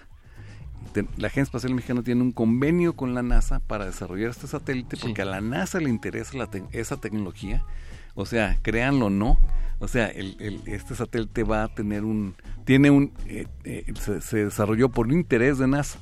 Entonces, eh, una vez que se desarrolle el satélite, la NASA lo va a lanzar a través de la Estación Espacial Internacional. ¿Cómo, estos muchachos, o sea, qué están estudiando estos muchachos? ¿Cómo toman la decisión unos jóvenes universitarios de decir, vamos a lanzar... Vamos a lanzar un satélite, un CANSAT. Eh, CAN viene de, de lata, se refiere a que son satélites muy pequeños, pero con una función muy importante, es casi como un repetidor entre esta Global Star. Eh, y, y cuando nos platica maestro de de este problema de que un satélite pasa cada dos o tres veces al día. Eh, se me ocurría como la diligencia, como que allá en la madrugada va a pasar la diligencia. Y, Así es. y entonces este satélite tiene una función muy importante. ¿Cómo llegan estos jóvenes ahí a tomar la decisión de trabajar en eso para después acercarse con la agencia espacial? No, bueno, no fue así, sino más bien la agencia tiene un convenio, firma un convenio con la NASA para hacer el satélite y entonces la agencia hace un estudio o una convocatoria eh, y entonces se encuentra que en esta universidad se tienen las capacidades para hacer... El, satélite y, y, entonces se, se firma un convenio con la universidad se establecen las reglas de operación, que tienen que ser estudiantes y profesores los que van a desarrollarlo. Y entonces eh, esto empieza hace un año, este, este, proceso empezó en mayo del año pasado y ahorita ya estamos en el momento en que ya se tiene el diseño completo y para ser probado, eh, va a ser probado en, eh, en se van a hacer las pruebas ambientales en NASA. Las pruebas ambientales tienen que Ah. ver con someter al satélite al rigor del espacio y del lanzamiento, vibraciones, vacío, cambios de temperatura, etcétera. Entonces, una vez que se que se te- se construye el satélite o ya está en, en su fase de construcción, pase pasa las pruebas ambientales. Si las pasa y si todo sale bien, por ahí de abril se estará yendo un cohete a la Estación Espacial Internacional y desde la Estación Espacial Internacional lo van a aventar y va para que desarrolle su misión. Entonces, este es, es muy importante este proyecto porque sería el este sería el segundo satélite, digamos, construido por manos mexicanas en, pues, en toda la historia del país. El primer satélite que fue construido en, en México y lanzado al espacio fue uno que lanzó la UNAM, el UNAMSAT B. Sí. Es un satélite que fue lanzado por ahí de septiembre del 1997 por un cohete ruso y estuvo en operación alrededor de tres meses. Lo desarrolló un grupo de investigadores y estudiantes eh, eh, de una organización de la UNAM que se llamaba PUIDE, que era el. Programa Universitario de Investigación y Desarrollo Espacial, que ya desapareció. Sí. Entonces, este ha sido el único satélite que ha sido construido por mexicanos. UNAMSAT. UNAMSAT B. Sí, es. Sí, porque el UNAMSAT va, ah, el, Un- UNAMSAT A, sí. o UNAMSAT eh, Claro. se destruyó en el lanzamiento, curiosamente. O sea, Sí. explotó el cohete. Esto fue en Rusia. En Rusia, En Rusia. en o sea, Rusia. México, bueno, la UNAM o México contrató los servicios de, Exactamente. de la Agencia De- Espacial Rusa, rusa. Para Y- hacer el envío y y explotó el cohete. Entonces ya después se mandó el que se tenía ahí de repuesto. Dijeron, bueno, pues vamos a lanzar otro y el y digamos el, el repuesto Claro. que se hizo para el que se utilizó para las pruebas eh, se, pues, se lanzó en una siguiente misión y este estuvo funcionando un tiempo y ha sido el único satélite mexicano que digamos el único satélite que ha sido desarrollado diseñado por mexicanos si todo sale bien el año que entra tendríamos el segundo satélite que El sería el Aztecsat. Aztecsat 1 Eh, maestro, por favor, por favor, compártanos. eh, ya estamos investigando algo al respecto, pero por favor manténganos al tanto. Totalmente. Nos interesaría Totalmente. muchísimo saber cómo, cómo va el desarrollo de este, de este Aztec Sat. Ahí, para quien no lo pueda creer, los mexicanos también podemos poner cosas en el espacio. Eh, no sé si, si usted conozca, pero hay un sitio Ah, que se sí, llama claro, sí lo eh, stuff.space. Está todo, todos los objetos que están eh, orbitando alrededor de la Tierra. Es, una maravilla es una maravilla, este sí. sitio. Eh, eh, me gustaría algún día platicar respecto a cómo se obtuvieron los datos o qué es lo que está mapeando exactamente. Sabemos que son desechos de... Es muy sencillo porque todos Sí. estos, estos eh, objetos están siendo monitoreados. Los, lo- la basura espacial y todos los objetos que están alrededor de la Tierra están siendo monitoreados por varias agencias, entre ellas la NASA, y publican, están publicadas en una base Claro. de datos, están publicadas. eh, y entonces lo que hace este, este sitio, pues lo pone en una forma gráfica. Sí. Pero eh, las trayectorias, eh, la posición de- en, en cada instante de todos estos objetos está monitoreada. Y de hecho aquí en México hay un observatorio en Sinaloa, en Cozalá, Sinaloa, Sí. que se dedica a hacer esto. Tienen telescopios y están, están eh, observando los objetos cercanos a la Tierra, porque no solamente hay basura espacial, sino hay posibles objetos como asteroides o fragmentos de rocas que en un momento dado pueden, pueden ser un riesgo para la Tierra y pueden caer en la Tierra y pues provocar daños. Que quizás estén manteniendo en una órbita baja, pero Así es. que quizá este...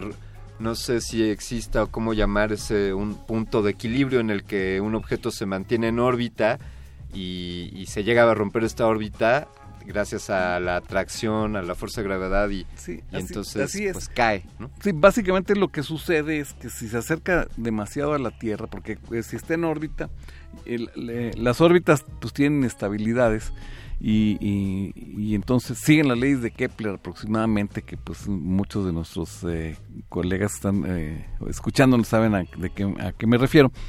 Pero estas inestabilidades de las órbitas o estas pequeñas perturbaciones hacen que vayan, digamos, bajando de altura con respecto a la Tierra y cuando ya llegan a la atmósfera, con a, los- a las altas capas de la atmósfera, ahí se empiezan a frenar y entonces llega una espiral de, empiezan a, entonces a, a frenarse más, más, más, y al frenarse cada vez más pierden altura y al perder altura, pues entran más adentro de la atmósfera y entonces se frenan más y eso hace que ingresen a la atmósfera. Y eso Claro, pasa todos es- los días con los con objetos que caen toneladas, toneladas de, de- de- de rocas caen a la Tierra.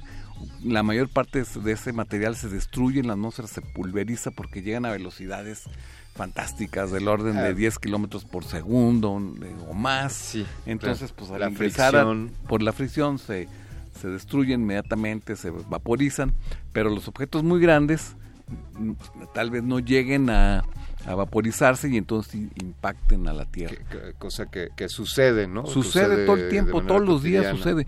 Eh, lo que pasa es que, pues como la Tierra son tres cuartas partes eh, agua, pues Sí. casi todo cae en el océano, por- afortunadamente. ¿no? Por probabilidad nos toca, es, es mucho menos probable o, o 3 Sí. a 1, ¿no? Que, Sí. que caiga algo en la Tierra y también los, eh, los centros poblacionales, las ciudades. Eh, en realidad la probabilidad de que caiga en un centro poblacional es baja, pero bueno, existe. Y por eso estos eh, objetos están monitoreados todo el tiempo. Claro. Todo el tiempo están monitoreados. Entonces, esta página, muy bonita la página, muy sí, interesante. es, esto, stuffing, es como si escribieras stuff Ajá. in o cosas en punto space. Así es. es. Es un sitio maravilloso que muestra todos estos satélites y objetos ahí flotando Sí. en el espacio. Sí, algo que se puede ver ahí, pues muy claramente es el cinturón geoestacionario. Sí. Ahí se ve, pero claramente el cinturón están los satélites de geoestacionarios, los que están a una altura de aproximadamente 36 mil kilómetros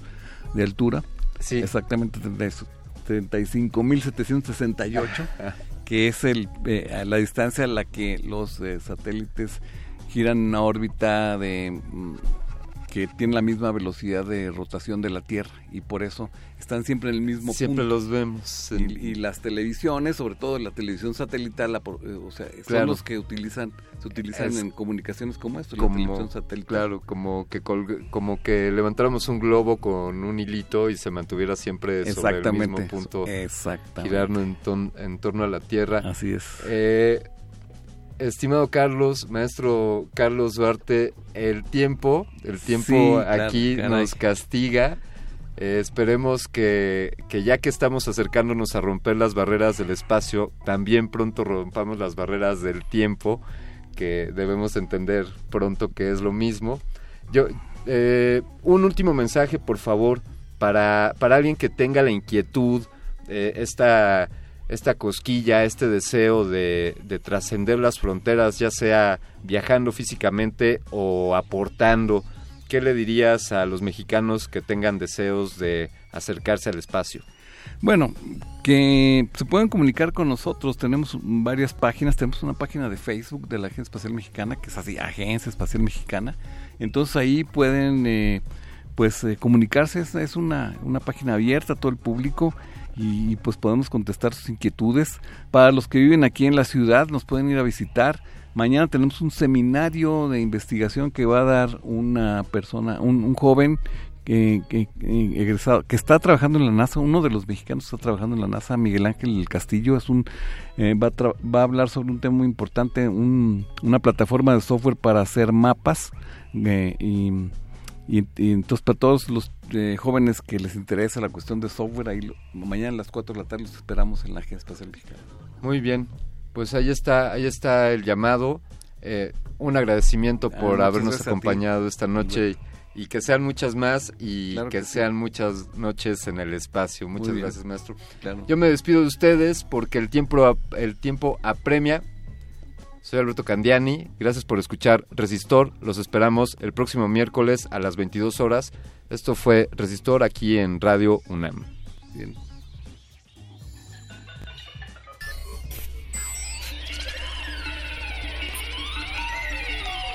La inoculación simbiótica de conocimiento ha finalizado.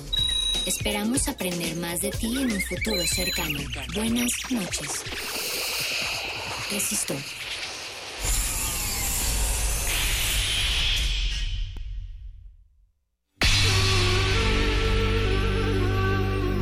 Por siglos nos hemos hecho escuchar. Nacimos como parte de esa inmensa mayoría. Hablar, Escuchar. debatir, proponer, cuestionar. Está en nuestra naturaleza. Seamos instrumentos de conciencia de nuestro pueblo. Usamos el sonido porque atraviesa obstáculos. Muros, fronteras. Nosotros somos la resistencia.